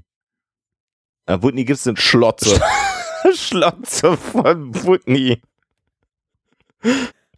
Ist die gleiche, die gleiche Locke wie bei Lea, nur im Norden. ähm, Ich, ich wusste nicht mal, wer Butni ist. wisst ihr was? Ihr, Was, du kennst Butni ich habe mal radikale, Butni ist ein Drogeriemarkt hier im Was Norden. ist überhaupt für ein Name, Butni? weil der, Butnikowski heißt der, eigentlich, Genau. der Mensch, der das erfunden hat. Das ist ja schrecklich. das ist einer, Wir haben auch einen Rossmann hier. Ja. Ja. gut, aber den hat man, findet man ja überall. Scheiße. Butnikowski ist halt Migrationshintergrund Hintergrund und der ist hier halt nach Hamburg gekommen und hat deutschen äh, Drogeriemarktinhabern den Job weggenommen. Ah, Das ist ja ein Skandal. Das ist ein Ich habe eine super Idee. Wisst ihr, was der Nachfolgepodcast ist? Butni. Wir besprechen Drogeriemärkte. Drogeriemarkt Produkte. ja, wir testen die einfach komplett. Also was man so mit Nivea-Creme zum Beispiel alles anfangen kann. Ja, aber stell dir mal vor, äh, du du besprichst jedes Produkt aus einem Drogeriemarkt. Das, das, da wärst du niemals in deinem Leben fertig. Auf keinen Fall. Also in so einem Standard-Supermarkt gibt es so 46.000 Artikel. Ja, vor allem gerade wenn du jetzt irgendwie Creme, Creme testest, du kannst die natürlich dir ins Gesicht schmieren, du kannst aber auch gucken, wie weit kannst du auf dem Asphalt mit einer Dose rutschen, wenn du den Asphalt einschmierst. Weißt du, lauter so ein Scheiß. Eigentlich eine geile Podcast-Idee. Das ist doch eine super geile Podcast-Idee. Tja, dann kippen wir die andere Sache. Ja, das, dann, Ja. dann machen wir das doch nicht, genau. Was ich eigentlich sagen wollte so, vor ungefähr einer Stunde. Du musst jetzt eigentlich los. Ja, wir müssen leider Feierabend machen. äh, das, äh, in dem Bett, in dem Jane schläft, das Kopfteil des Bettes ein Spiegel ist. Das ist mir gar nicht beim ersten Mal aufgefallen. Ist mir jetzt aufgefallen. Warum Man sieht aber da nicht zufällig mal wieder Kameramänner drin, so wie bei, Nee. bei Trash. Nee, sie haben den Winkel geschickt gewählt. Das ist gut. Und was ich spannend finde, ist, dass äh, übrigens das auch das äh, ist in der Realität meist nicht so, dass die Frauen immer noch Nachthemden oder äh, Bettdecken genau an den richtigen Stellen platziert haben. Aber das, Das ist ja typisches Hollywood-Phänomen, diese L-Decken auch. Ja. Genau. Ist jetzt hier nicht so nötig, weil die Frau halt komplett ge gekleidet ist, aber das ist ja auch so ein typisches Hollywood-Sex-Problem, dass die äh, immer komplett bekleidet Sex haben. Ich verstehe nicht, wie sie das machen, ehrlich gesagt. Ich muss da mich für, zumindest zum Teil muss ich mich dafür ausziehen. Du musst Teile deiner Kleidung öffnen. Also ausziehen musst du dich ja nicht zwingend. Richtig, der Schlingel muss sowas nicht, der Podcast ist ja auch immer ohne Das Hose. ist so. Der ist ja immer ohne Hose. Das ist voll sehr praktisch. Ja. Außer wenn du, wenn, wenn du Motorroller fährst und der Sattel ist sehr heiß. Das, Was? ja, da hättet ihr mal dabei sein müssen, liebe Zuhörer. Ja. Ich sag euch nur, das Geräusch von bratenden Eiern. Ja.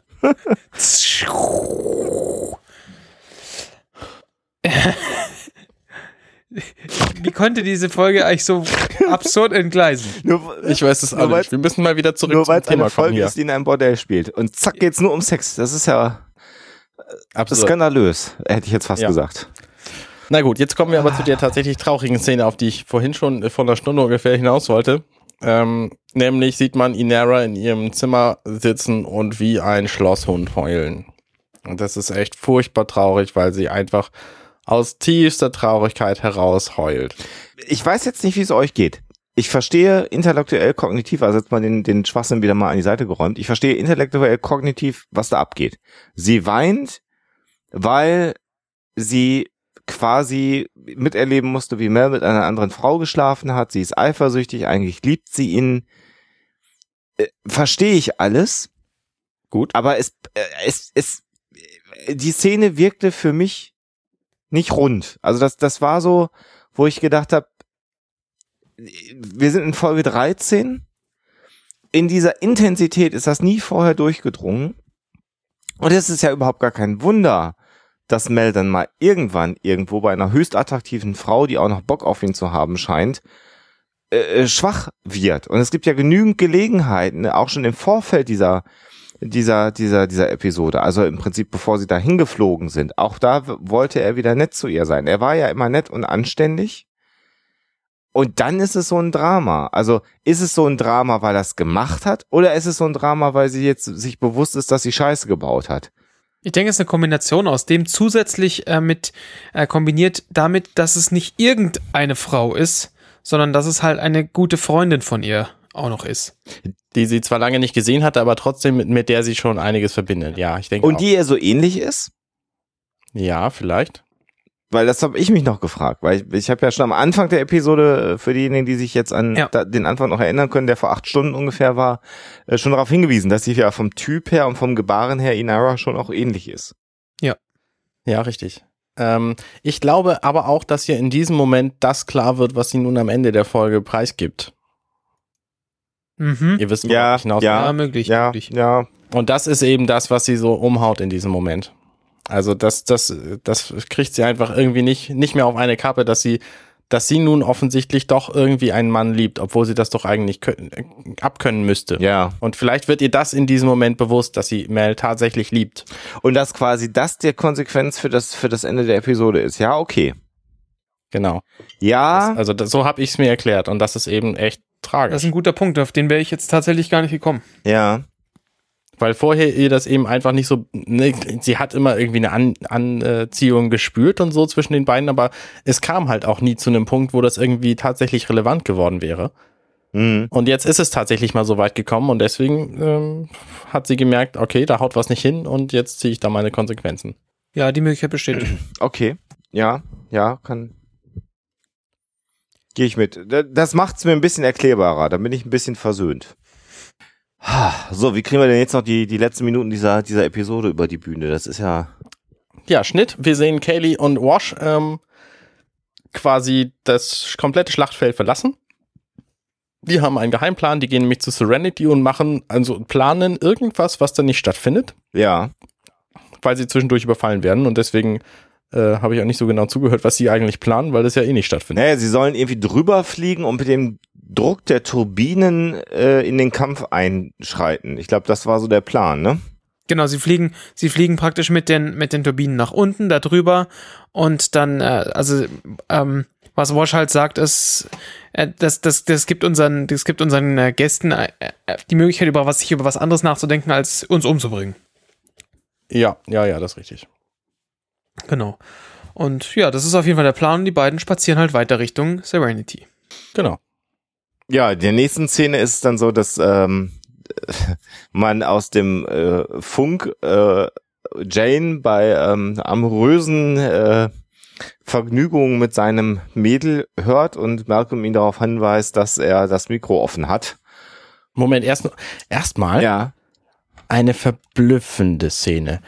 Ist der, die allererste Szene nach dem Schnitt von Kaylee und Wash weg ist, man sieht Mel einen Gang entlang gehen, wo ganz viele bewaffnete Frauen drin rumschreiten. Ja. Äh, und da ist ein, es sieht aus für mich wie ein Videospielautomat, der auch mit dieser Silberfolie beklebt ist. Den, hast du, den gab's aber auch schon, glaube ich, einmal am Anfang. Warte mal, ich weiß, glaube ich, was du meinst. Kann mir jemand dieses Gerät erklären, bitte? Warte, ich muss da nochmal gerade. Ich spul gerade nochmal wild rum. Ja, der ist so, der ist so, der ist so, wie so, wie so, ein, äh, wie so ein, wie so ein Gitter, Gitter beklebt, oder? Also wie so ein, wie sagt man das denn? Beklebt. Wie so ein Netz sieht das aus, ne? Das Beklebte. Ne, das liegt einfach daran, dass da immer noch die, die Quadrate von Zusammenfalten drin sind. Der ist schon komplett beklebt, genau wie das Haus. Hm. Und das verstehe ich nicht, weil da drin dürfte ja jetzt nicht so wahnsinnig viel Sonne sein, die es irgendwie zu sammeln Ja, gibt. die hatten wahrscheinlich Folie über und wollten deutlich machen, dass das äh, irgendwie auch ein futuristisches Gerät ist. Also das Set-Design ist, sagen wir Ja, mal, das ist, ist also definitiv streitbar. wieder solch, solche Folie. Also das, Die hatten wahrscheinlich einfach so Folie über und haben irgendwie gedacht, wir müssen mal irgendwie hier diese Folie testen und mal gucken, was man damit so alles machen kann. Für ihren Podcast wahrscheinlich. vermutlich. Ja, die machen das Gut. halt mit Hardware Store Supplies. Okay, ja, dann, äh, dann kommt nun die Szene, wo Mel äh, unzüchtige Dinge über ein Mikrofon verbreitet. Ähm, ja, ist eine Gag-Szene. Genau, Da sieht man auf jeden Fall, dass die Frau immer noch bei ihm ist und äh, ziemlich gelenkig ist. sie, sie guckt ziemlich glücklich und äh, freut sich wahrscheinlich drauf, ihn beim, beim Ballern zu unterstützen. Was, was ich ein bisschen spannend finde, dass er, dass er, also sieht man später auch, ir- irgend so eine Quatschkanone in die Hand nimmt, statt seinem Riesengewehr, das er Ja, ja. normalerweise hat, äh, mit dem er vermutlich einfach alle von diesen Angreifern hätte niedermähen können. Ja, Ja, richtig. Aber was für eine Scheißfolge, jetzt finde ich sie kacke. Wie immer. Genau, na, also jetzt sind wir, dann sind wir mit der Szene fertig. Jetzt sind wir wieder in dem, in dem Raum, wo Petalin drin liegt und die ist gerade wohl vor der Kanne ähm, Am Schreien. am Schreien und am Gebären oder kurz davor zumindest. Der Ja. Doktor bereitet sich vor, Inara versucht, sie zu beruhigen. Ähm, wie heißt sie gleich wieder? Die, Nandy. nein, ich meine die Verrückte. River. River. Danke. River steht nur so ein bisschen irritiert daneben und Nandy kommt dann rein. Ja. Und die beiden schauen sich an. Langer Blick. Sie müssen gar nichts sagen. Also man, man, sie, sie schauen sich so ein, zwei, drei Sekunden an und es ist ganz klar, worüber da hier gerade ähm, nonverbal geredet wird. Ja, genau. Und Inara dreht sich wieder weg. Und Nandy sagt, ich dachte, es sei nur er gewesen. Und dann gucken sie sich nochmal lange an und dann guckt Inara wieder weg. Also in dem Moment wird Nandy klar, dass also nicht nur Mel in Inara verknallt ist oder vielleicht sogar stärker verliebt ist, sondern dass eben auch Inara ganz offensichtlich ähm, intensive Gefühle für Mel Ja. äh, hegt. Richtig. Und ja, das scheint sie so ein bisschen auch mitzunehmen. Und in dem Moment kommt dann der Doktor wieder rein. Man sieht, wie sie einmal tief Luft holt und dann einfach geht. Ja, die Szene ist dann auch durch. Äh, Wir, wir verlassen den Raum. Ja, und wir sehen jetzt dann das typische Stand-off-Szenario, nämlich jetzt kommt äh, Burgess mit seinen Schergen angeritten, um ja letztendlich dann jetzt dieses Haus zu überfallen und sich sein Kind zu holen. Richtig. Und jetzt sehen wir auch, dass auf seinem, auf seinem Hovercar zusätzlich hinten noch jemand äh, draufsteht an einem, an einer, an einer Kanone, an einem, ja, die halt auf einem Stativ montiert ist. Genau, großkalibrige Kanone. Genau. Und es sind diesmal auch sehr viel mehr Leute, als es das erste Mal waren. Naja, im Prinzip, im Prinzip Genau. alle die, die äh, äh, zugeschaut haben, wie er auf dem Balkon filatiert wurde. Ja. Ja. So. Und äh, dann gibt's eine interessante Szene nochmal, weil Mel kontrolliert dann auch nochmal seine Waffen. Nandy kommt rein und sagt, du hast mir nicht die ganze Wahrheit gesagt. Und Mel sagt, worüber? Und dann sagt sie, darüber, dass sie Gefühle für dich hat. Und in Mel sagt dann, ja, ich weiß gar nicht, ob, und wird dann halt im Prinzip unterbrochen, weil ähm, Jane sich meldet und sagt, hier sieht's jetzt gerade mal wie direkt bevorstehende Gewalt aus. Und äh, ich möchte mich an dieser Stelle nochmal entschuldigen dafür, dass ich äh, vorher Quatsch erzählt habe, ganz am Anfang. Ja. Die Szene, wo sie jetzt über die, über die, äh, über diesen Hügel kommen, ist tatsächlich nochmal eine neue Szene, weil wir sehen zum einen, dass es mehr Leute sind und zum anderen, dass der Schütze hinten im Hovercar steht. Den habe ich vorher einfach ausgeblendet. Und äh, an dieser Stelle kann ich dann jetzt auch sagen, ich habe darauf gewartet, dass es passiert. Das ist das letzte Mal, dass wir hier eine Episode mit Schlingel aufnehmen, weil diese skandalöse äh, Unachtsamkeit ist ja nur Ja. schon mehrfach aufgefallen. Ja. Das kann so nicht weitergehen. Ich hatte, ich Ja. hatte das letzte Mal schon eine Abmahnung bekommen. Das ist ein, ein Fettnäpfchen Fauxpas, den können wir Ja. hier nicht. Äh, Ne? Wir haben dir das gesagt, äh, Basti. Das es tut mir leid. So, jetzt machen wir aber hier noch. Fettnäpfchen übrigens das erste Produkt, das wir testen werden in unserem Drogeriemarkt-Cast. Ja, Bitte, ja, ich kenne mich da sehr gut aus. Fettnäpfchen von Budnikowski. Ganz richtig. Gibt's in groß und klein. Ja, ähm, Mel gibt jetzt durch, wie viele Leute dazukommen und eine, eine großkalibrige Waffe auf dem Hover-Auto. Tja, und äh, sie bereiten sich jetzt vor. Sie haben sich sehr schick gemacht übrigens, um zu schießen. Man könnte jetzt auch erwarten, dass sie vielleicht hätten Jeanshosen anziehen können, die Huren dort, aber vielleicht haben sie keine. Ja, wofür bräuchten sie die auch sonst, ne? Naja, sie arbeiten, Naja, gut, sie müssen natürlich auch irgendwie was heil machen und so, klar. kann sein, sie sind ja nicht 24 Stunden am Tag als Hure am Arbeiten. Wie auch immer, sie eilen äh, also an die Skischarten, die sie sich gebastelt haben und es gibt einen Schnitt und wir sehen äh, Kaylee und Wash, die den Laderaum der Serenity betreten. Und Wash bekommt noch mitgeteilt per Funk, dass in zwei Minuten die ersten Verletzten losgehen und sie sollen sich mal beeilen. Und dann passiert das Blöde. Es sind nämlich auch Männer von Burgess offensichtlich an Bord der Serenity und schießen auf äh, Wash und Kaylee. Genau. Und Wosch merkt es erst gar nicht, der ist ja noch am Funkgerät mit Mel. Und äh, Kaylee schnallt, dass das Ganze so ist und reißt ihn zu Boden. Äh, Gerade noch so, sonst wäre er halt jetzt Geschichte. Ja, erschaffst du morgen, genau. Genau. Ja, äh, wir sehen dann, wie parallel dazu die Reiter von so aufpoppenden ja, Stahlseilen vom Pferd gerissen werden. Das sind Fallen, die sind dann in dieser Montage damals angelegt worden. Und Es passiert halt ziemlich viel auf Mal. Also Ja. die kommen da schießend an, die im Haus verschanzen sich, während sie quasi, während die, die vordere Front zerballert wird. Ähm, Jane schießt zurück und trifft dann den Schützen, damit hört dann das Geschieße auf, aber die kommen natürlich trotzdem näher und ähm, es ist quasi unausweichlich, dass die dann demnächst da sind. Ja. So. Und äh, Jane, äh, ne, ne, Mel hat den vorher nochmal erzählt, er schießt immer die Reiter und nicht die Pferde, weil die Pferde sind Deckung und äh, also ein, ein totes Pferd ist Deckung, ein lebendiges Pferd äh, sorgt für Panik und so. Also er hat denen noch so ein bisschen, so ein bisschen Strategie und Taktik beigebracht Ja. vorher. Ja. Auch da, Ähm, das wenden die jetzt alle auch relativ geschickt an. Also auch Nandy ist zum Beispiel am Ballern und äh, es, haut natürlich nicht immer hin, eine Frau wird erschossen. Ja, also sehr, da, da fand ich es auch wieder seltsam. Also, dass hier auch wieder die, die Haus- und äh, Hofwaffe von Jane nicht im Einsatz ist, sondern er halt ein, ein vergleichsweise schäbiges Scharfschützengewehr hat, mit dem er den, äh, den Schützen von dem Hovercar runterholt, aber nichtsdestotrotz, ich meine, Jane ist halt offensichtlich ein sehr guter Schütze. Ja. Und selbst damit hat er das halt, mit einem Schuss hat er, hat er ihn da runtergeholt. Und i- Beeindruckend ist übrigens der Einsatz von der Schusswaffe, wo vorher die Rede von war, nämlich die von Rance Burgess. Das ist quasi ein. Moment, du bist einen Schritt zu weit. Eine Szene wollte ich gerade noch beschreiben. Denn die Okay. verräterische Hure kriegt dieses Feuergefecht mit und man sieht, wie sie schaut und wegläuft. Das Ja. wird gleich nochmal wichtig. Okay. Ne? Und dann sind wir jetzt also im Feuergefecht, genau, es sterben der, der Stricherjunge äh, stirbt, es sterben einige andere Huren, dann gibt's wieder das Feuergefecht an Bord der Serenity, äh, wo Wash versucht halt dann auch zu schießen und Und wir sehen, er, er schießt und, sein, und seine Trommel dreht sich nicht mit. Ja, Aber natürlich ist das ja keine, kein klassischer Revolver, Genau. sondern das ist ja ein Strahlenrevolver und der ist ja nur nachgebaut und da ist in Wirklichkeit ist da die, die Laserpatrone drin. das sind und keine physikalischen Projektile, sondern irgendwelche Laser- oder Energieprojektile. die er deswegen kann er auch so schnell schießen, was ja eigentlich überhaupt nicht machbar wäre mit so einem Ding. So, und jetzt wollte uns Ja. Arne was über diese besondere Waffe von Genau, dann Burgess kommt nämlich dieser, dieser Rance Burgess mit seiner Waffe und schießt damit auch, während er jetzt nicht mehr so auf das Fahren konzentriert ist, weil er schon ziemlich nah am Gebäude ist. Und das ist quasi so ein Lasercutter, Mhm. der einfach mal sämtliche Dinge durchschneidet, die auf, auf die er trifft. Ja. So, und damit schießt er so einmal quer oben durch den ersten Stock des, des Gebäudes durch.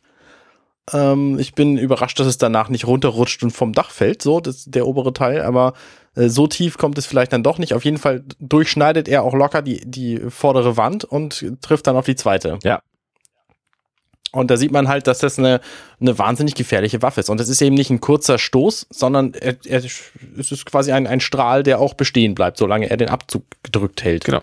Eine, ähnlich, Also- eine ähnliche Waffe äh, hat auch Shepard. Hat er? Ja, ein Wasserschlauch. Ah, okay. Ja. Ich war jetzt auch verwirrt. Ja, also es ist, Shepard ist der Einzige, der keine, keine echte Waffe, ja. keine Schusswaffe hat, ähm, sondern er schießt halt nur mit einem, mit einem Hochdruckwasserstrahl auf äh, die Reiter. Er steht, er steht direkt neben Zoe, die natürlich mit einer echten Waffe um sich schießt und damit auch sehr, sehr gut umgehen kann. Ähm, wie wir natürlich schon des Öfteren gelernt haben und er schießt halt mit seinem Wasserstrahl, schießt er ähm, Reiter von den Pferden runter, was Mhm. offensichtlich auch recht gut funktioniert. Mhm. Mhm. Ja, und jetzt kommen wir dann nochmal zu äh, Petalin, die jetzt gerade in diesem ganzen Trubel parallel auch noch ihr Kind gebiert.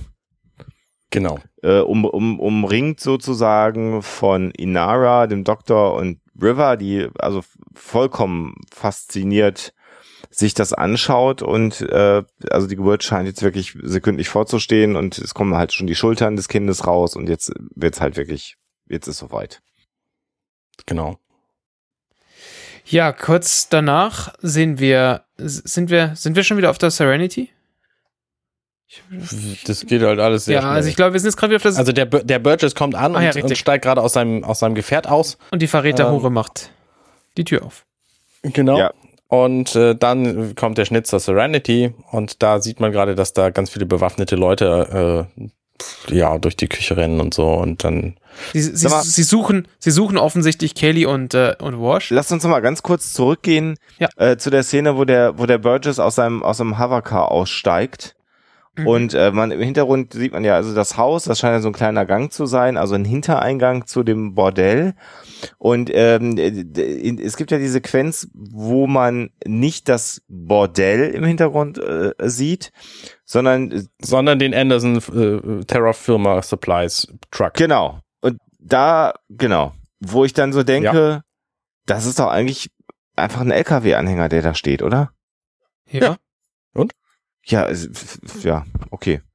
Ich habe so gedacht, habe so gedacht, okay, äh, es fehlt also jegliches Geld für irgendwelche Props noch, sondern da wird dann einfach mal so ein Truck-Anhänger auch noch in den Hintergrund reingestellt.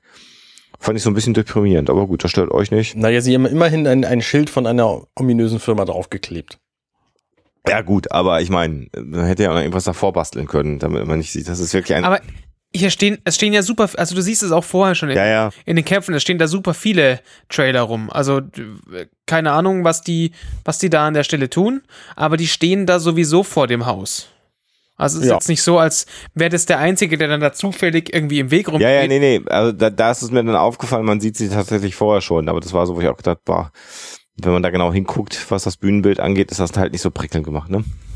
Das, das ist wahr. Also ich meine, wenn wir uns mal, wenn wir uns mal ganz ehrlich, wenn wir mal ganz ehrlich sind, ich meine, allein schon dieses, dieses Hovercar, jedes Mal, wenn du das im Close-Up siehst, Ja. dann, dann möchte man brechen, weil das wirklich ganz gruselig aussieht. Aber äh, ja, nicht so, nicht so, nicht so wild. Also von daher, Yeah. ja. Kommen wir zurück zur Action. Also wir waren ja schon gerade an Bord der Serenity und die drei Schergen suchen also äh, Kaylee und Wash. Und äh, Wash lenkt sie dann ab und, sagt, hihi, kommt mal hierher. Und das ist so am, ähm, äh, sie kommen in die Küche rein und der Gang, der von der Küche in den Maschinenraum, glaube ich, geht, da läuft er dann durch. Und die drei Schergen laufen halt hinterher. Und man sieht dann, wie, als sie aus der Küche raus sind, Kaylee auftaucht, die hatte sich in der Küche versteckt. Wash macht die Tür zu und verriegelt sie. Und parallel dazu macht Kaylee halt die andere Schiebetür auch zu, das andere Shot. Und damit sind diese drei Schergen an Bord des Serenity einfach gefangen und kommen jetzt erstmal nicht raus. Genau. Aber Wash ist ja auch gefangen. Ja. Weil er sich selber im Maschinenraum eingesperrt hat, was ihm aber natürlich erst auffällt, Als, als die Tür zu ist.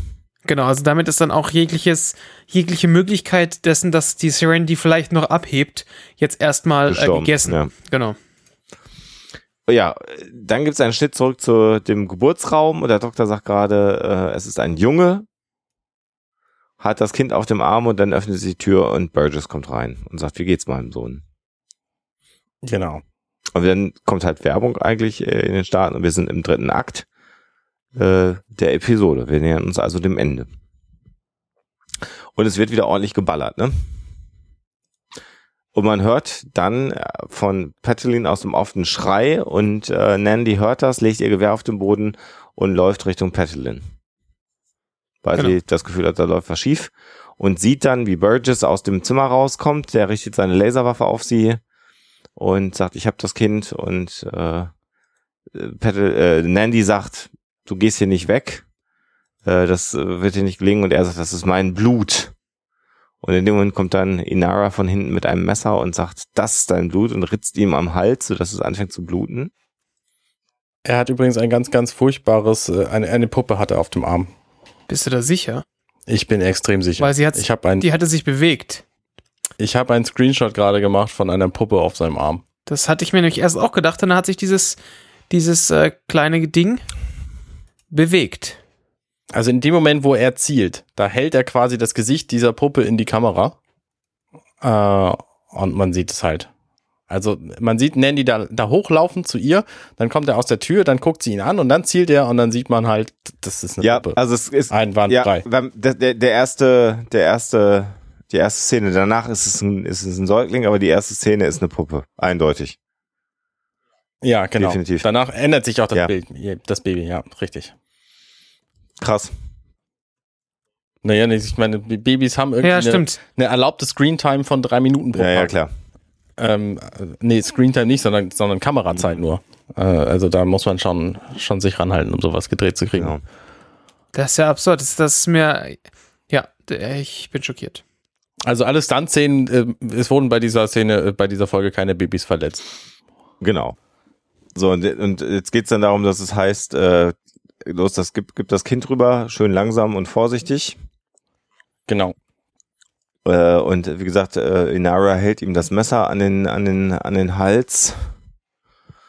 Und sagt, du wirst hier noch gleich noch mehr von deinem Blut sehen, wenn äh, mehr als du dir leisten kannst zu sehen. Ja.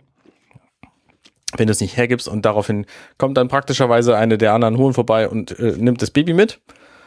Und ähm, Burgess schubst Inara zurück, sodass sie ihn nicht äh, wie ver vermutet umbringen kann. Und ballert einfach mal aus Frust Nandy ein Loch in den Bauch mit seiner Strahlenpistole. Und das brennt ganz doll und sie ist dann offensichtlich tot, denn sie bricht zusammen. Ja, ja, Ja, Inera kommt, äh, Mel kommt rein, ähm, sie, sieht die ganze, sieht die ganze, ähm, die ganze Szenerie, äh, ist sichtlich bestürzt und ähm, Und sie sagen kein Wort. Genau, Ja, sie- sie- das finde ich beeindruckend. es wird gar nichts gesagt und Mel Sie gucken einfach Genau. nur. Mel kniet sich daneben hin, guckt Inara an, guckt sie an, äh, guckt dahin, wo der Burgess lang ist äh, und guckt sie nochmal an und dann sieht man, dass er den Entschluss fasst, ihn jetzt einfach mal äh, einzucatchen. Genau. Und nächste Szene ist dann auch, dass er losläuft und sich ein Pferd schnappt und die, also sehr actionreich springt er erstmal über eine Mauer und dann macht er eine Rolle, wie man das so macht, wenn man irgendjemanden verfolgt, weil man dann Äh, viel Wobei, lass mich noch mal ganz kurz auf diesen, diesen, diesen äh, nonverbalen Dialog eingehen. Das ist ja auch so Ja. dieser, dieser, dieser Blick äh, auf die, auf die tote Nanny und dann der letzte Blick, den die beiden sich zuwerfen. Das ist, da sagt Mal ganz eindeutig, ich bringe den Typen um ja, genau. und Inara sagt, ja, Hopp, auf geht's. ma machen, Mach das, machen, ja. machen fertig. So, also das Ja. ist Genau. der eindeutige Dialog, der dann nur mit den Blicken gespielt wird.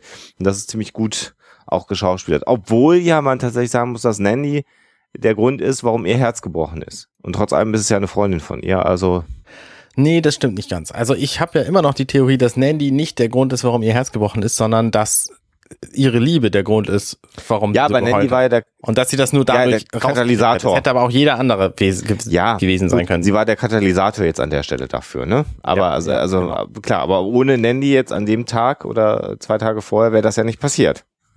Richtig. Das äh, kann man ja äh, schon mal äh, sagen. Äh, hier ist übrigens in dem in dem äh, Celebration ist übrigens eine Abbildung von diesem Hovercar und es ist, sieht hier auch in der Abbildung einfach ganz furchtbar aus. Ja, das wurde einfach gebastelt aus irgendeinem so amerikanischen Auto, dessen Form sehr prägnant ist, aber das mir gerade nicht einfällt. Der, ich glaube, der Wagen von Goofy ist auch so. Das könnte gut sein.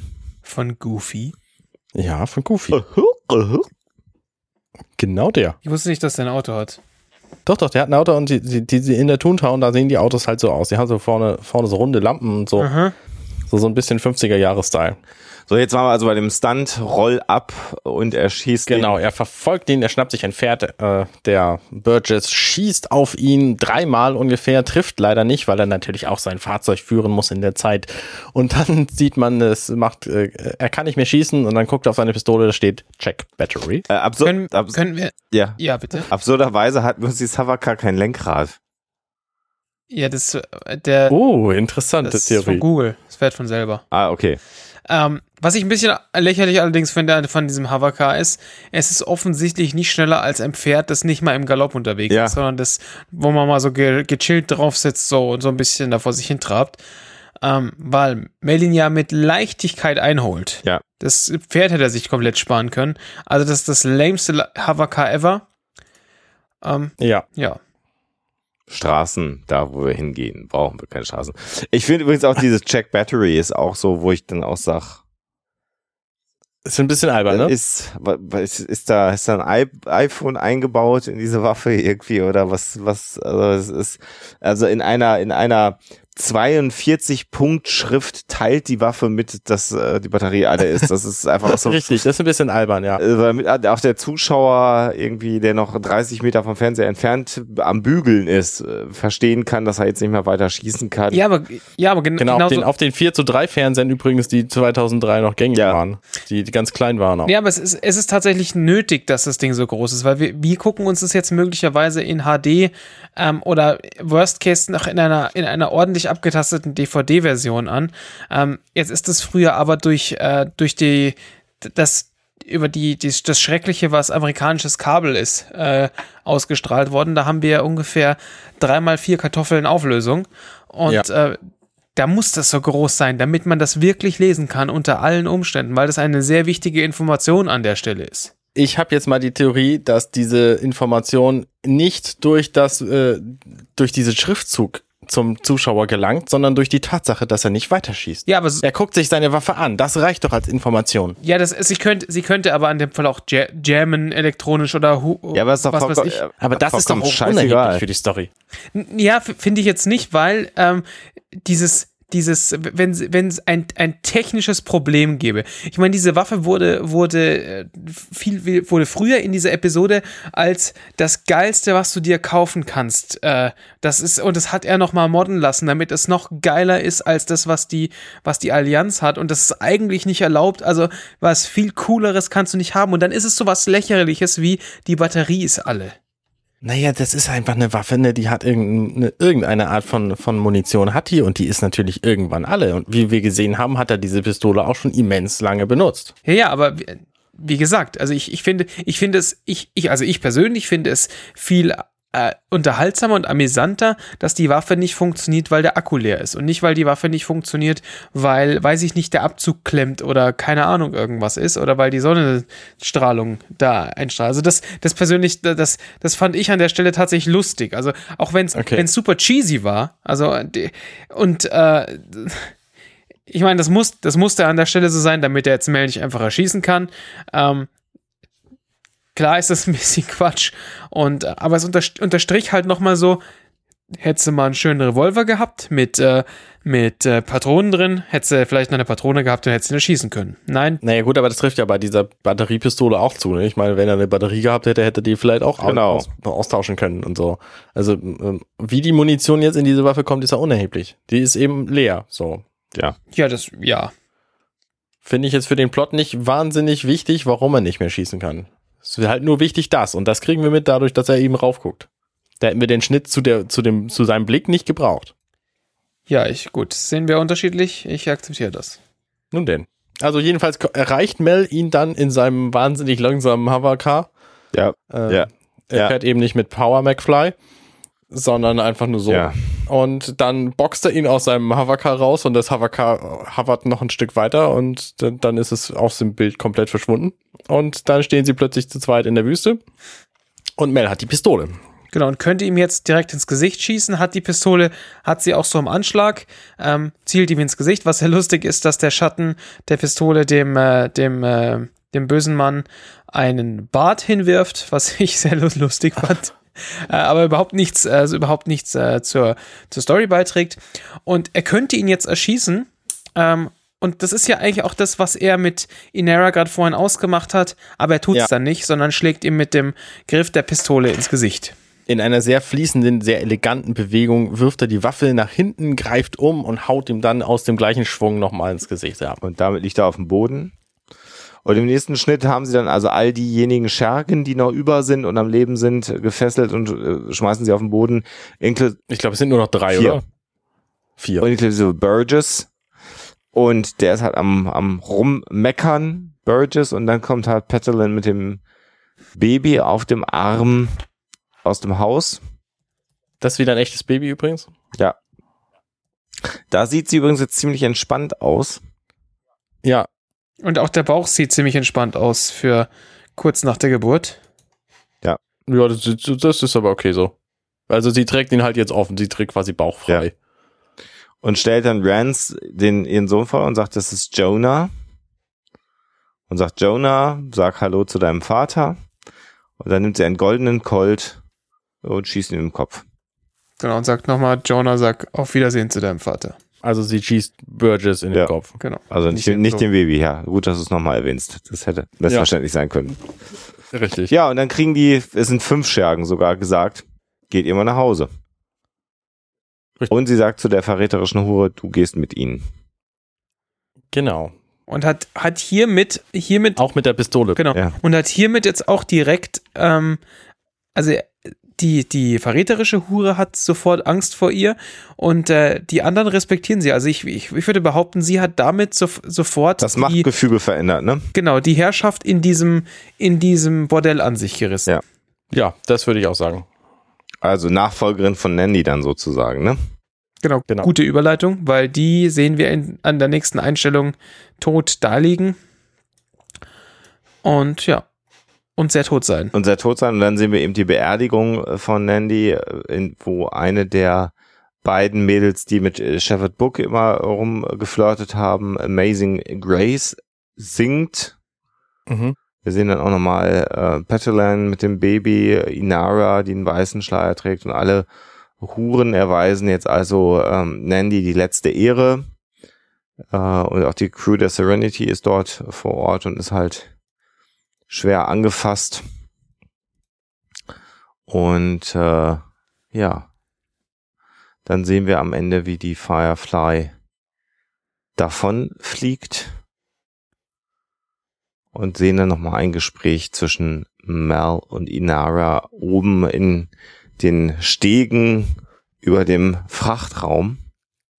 Genau. Und das ist eigentlich eine relativ interessante und prägnante Szene auch einfach, ne? Genau, vor, vor allem, weil die Szene einen jetzt gleich so ein, äh, anfangs so ein bisschen in eine falsche Richtung äh, lockt, weil also Inara sagt halt, ähm, ich habe von Nandy was gelernt, also nicht nur von dem, was passiert ist, ähm, also, sondern von ihr persönlich, also die, die Familie, die sie sich geschaffen hat und, und die Liebe für diese Familie, das ist, was sie zusammengehalten hat und ja. ähm, und wenn, wenn du mit, mit so einer, mit so einer Stärke lebst, dann, dann fühlst du dich dem Ganzen verbunden und du kannst dich nicht einfach davon trennen. Ähm, und das willst du auch nie. Und äh, mhm. während, während sie miteinander reden, kommen sich, kommen sich Mel und Inara immer näher und ähm, du gehst natürlich jetzt davon aus, okay, diese, die, dieses, das, das führt jetzt unvermeidlich, unf wie sagt man? Unvermeidlich. Unvermeidlich, danke. Ähm, darauf hin, dass die beiden, dass die beiden jetzt dann doch zueinander finden. Ja. Ähm, was aber, und sie sagt dann auch, da, da ist was, was ich schon lange hätte machen sollen und was ich schon lange hätte sagen sollen. Und es tut mir leid für uns beide, dass es mich, dass ich so lange gebra gebraucht habe. Und jetzt würde ich an der Stelle erwarten, dass die beiden sich küssen. Ja. Und Mel würde das auch erwarten und dann kurze Pause und dann sagt sie, ich gehe. Also ich, ich verlasse, ich verlasse mehr oder weniger das, das Schiff, ich verlasse die Crew. Genau. Und, I'm leaving, sagt sie. Genau. Und dann dreht sie sich um und äh, verschwindet. Verschwundet im. Was man aber noch sieht. An ihm vorbei in, sein, in ihr Shuttle, genau. Was man aber sieht, ist, dass sie in dem Moment, wo sie sich umdreht, sieht man, wie sie anfängt zu weinen. Ja, genau. Äh, also man sieht es wirklich so im letzten Moment noch, äh, finde ich, eine schöne Einstellung, dass man es nicht direkt sieht, sondern eben umdrehen sieht man, wie ihr die Tränen in die Augen schießen. Bis dahin ist sie sehr gefasst und dann sieht, man, dann mhm. sieht man, wie sie beginnt zu weinen. Man weiß genau, dass sie jetzt gerade auf dem Weg in ihr Shuttle weint. Und wir sehen einfach eine lange, lange Einstellung auf, auf, auf Mel, der ja diese Information ja. verarbeiten muss. Und das, glaube ich, gerade gar nicht so gut kann. Sehr fassungslos auch an der Stelle ist, ja. Richtig. Ja, damit sind wir am Ende der vorletzten TV-Episode der Serie Firefly. Mhm. Was ist denn euer Fazit? Was sagt ihr zu der Folge? Also diese Folge hat ja wohl den krassesten Cliffhanger ever, äh, ever jemals, ja. äh, den es bei Firefly gegeben ja. hat bislang. Ja. Denn Crew-Veränderungen haben wir allerhöchstens in, in der Pilotfolge ja. gehabt. Und ansonsten ist die Crew immer gleich geblieben. Und jetzt sagt sie eben, ich gehe. Äh, ich gehe. Und es sieht so aus, als würde sie gehen. Mhm. Und das spricht ja quasi dafür, dass sie dann auch geht und dass wir sie in der nächsten Folge eben nicht mehr sehen. Und wie wir ja nun alle wissen, ist es anders. Und sie spielt ja auch im Film wieder mit. Was genau da passiert, erfahrt ihr dann äh, auf alle Fälle beim nächsten Mal. Fazit zu dieser Episode? Ich fand sie zeitweilig sehr witzig, aber ich fand sie zeitweilig eben auch furchtbar traurig. Also ich fand sie im Großen und Ganzen fand, fand ich, war das eine, eine gute, eine gute äh, Folge. Ja. Also ich, ich mochte die, ich mochte die Folge, ähm, dadurch, dass sie, dass sie halt nicht nur so, nicht nur so oberflächlich ist, wie sie hätte sein können. Ähm, ja, kam, kam ich persönlich, kam ich damit sehr gut zurecht. Also war das halt eine Folge, die, also klar, zu, zusätzlich halt auch nach, nach The Message, also nach der letzten Folge, war es für mich auch, wäre es fast egal gewesen, was kommt, weil es konnte halt nur besser werden. Das sowieso und äh, wenn aber diese Charakterweiterentwicklung, die wir jetzt da gesehen haben, nicht stattgefunden hätte, mhm. dann wäre es eher eine wirklich sehr mittelprächtige Folge gewesen, weil diese, diese Western-Geschichte, also das Grundmotiv, sagen wir mal, die A-Story dieser, dieser Episode, die ist wirklich nicht spektakulär.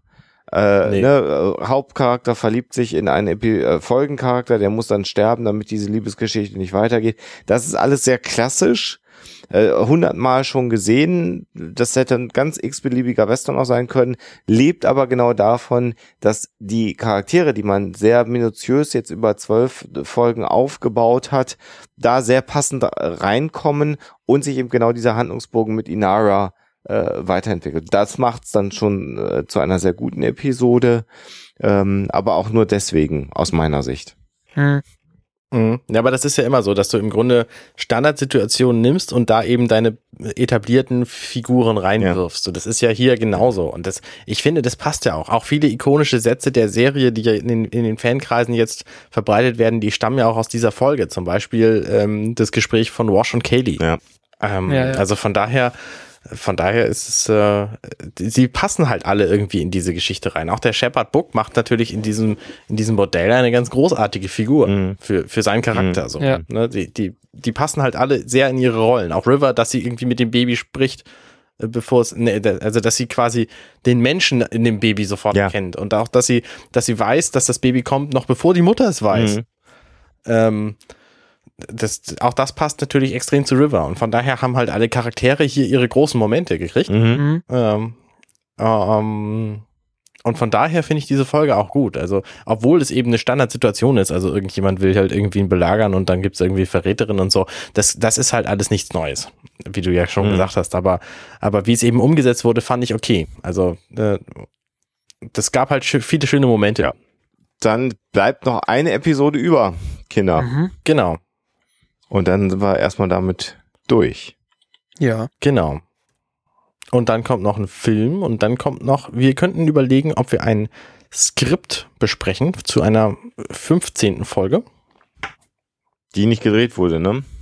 Die nicht gedreht wurde. Ähm, das ist natürlich mit Vorsicht zu genießen, weil wir ja wissen, dass die Skripts, die hier in diesem Buch stehen, auch lange nicht die sind, die dann tatsächlich gedreht ja, wurden. Das war ähm, aber wenn uns langweilig ist, dann könnten wir das machen. Alternativ könnten wir natürlich auch mit unserem extrem spannenden neuen Projekt beginnen, äh, nämlich dem nee.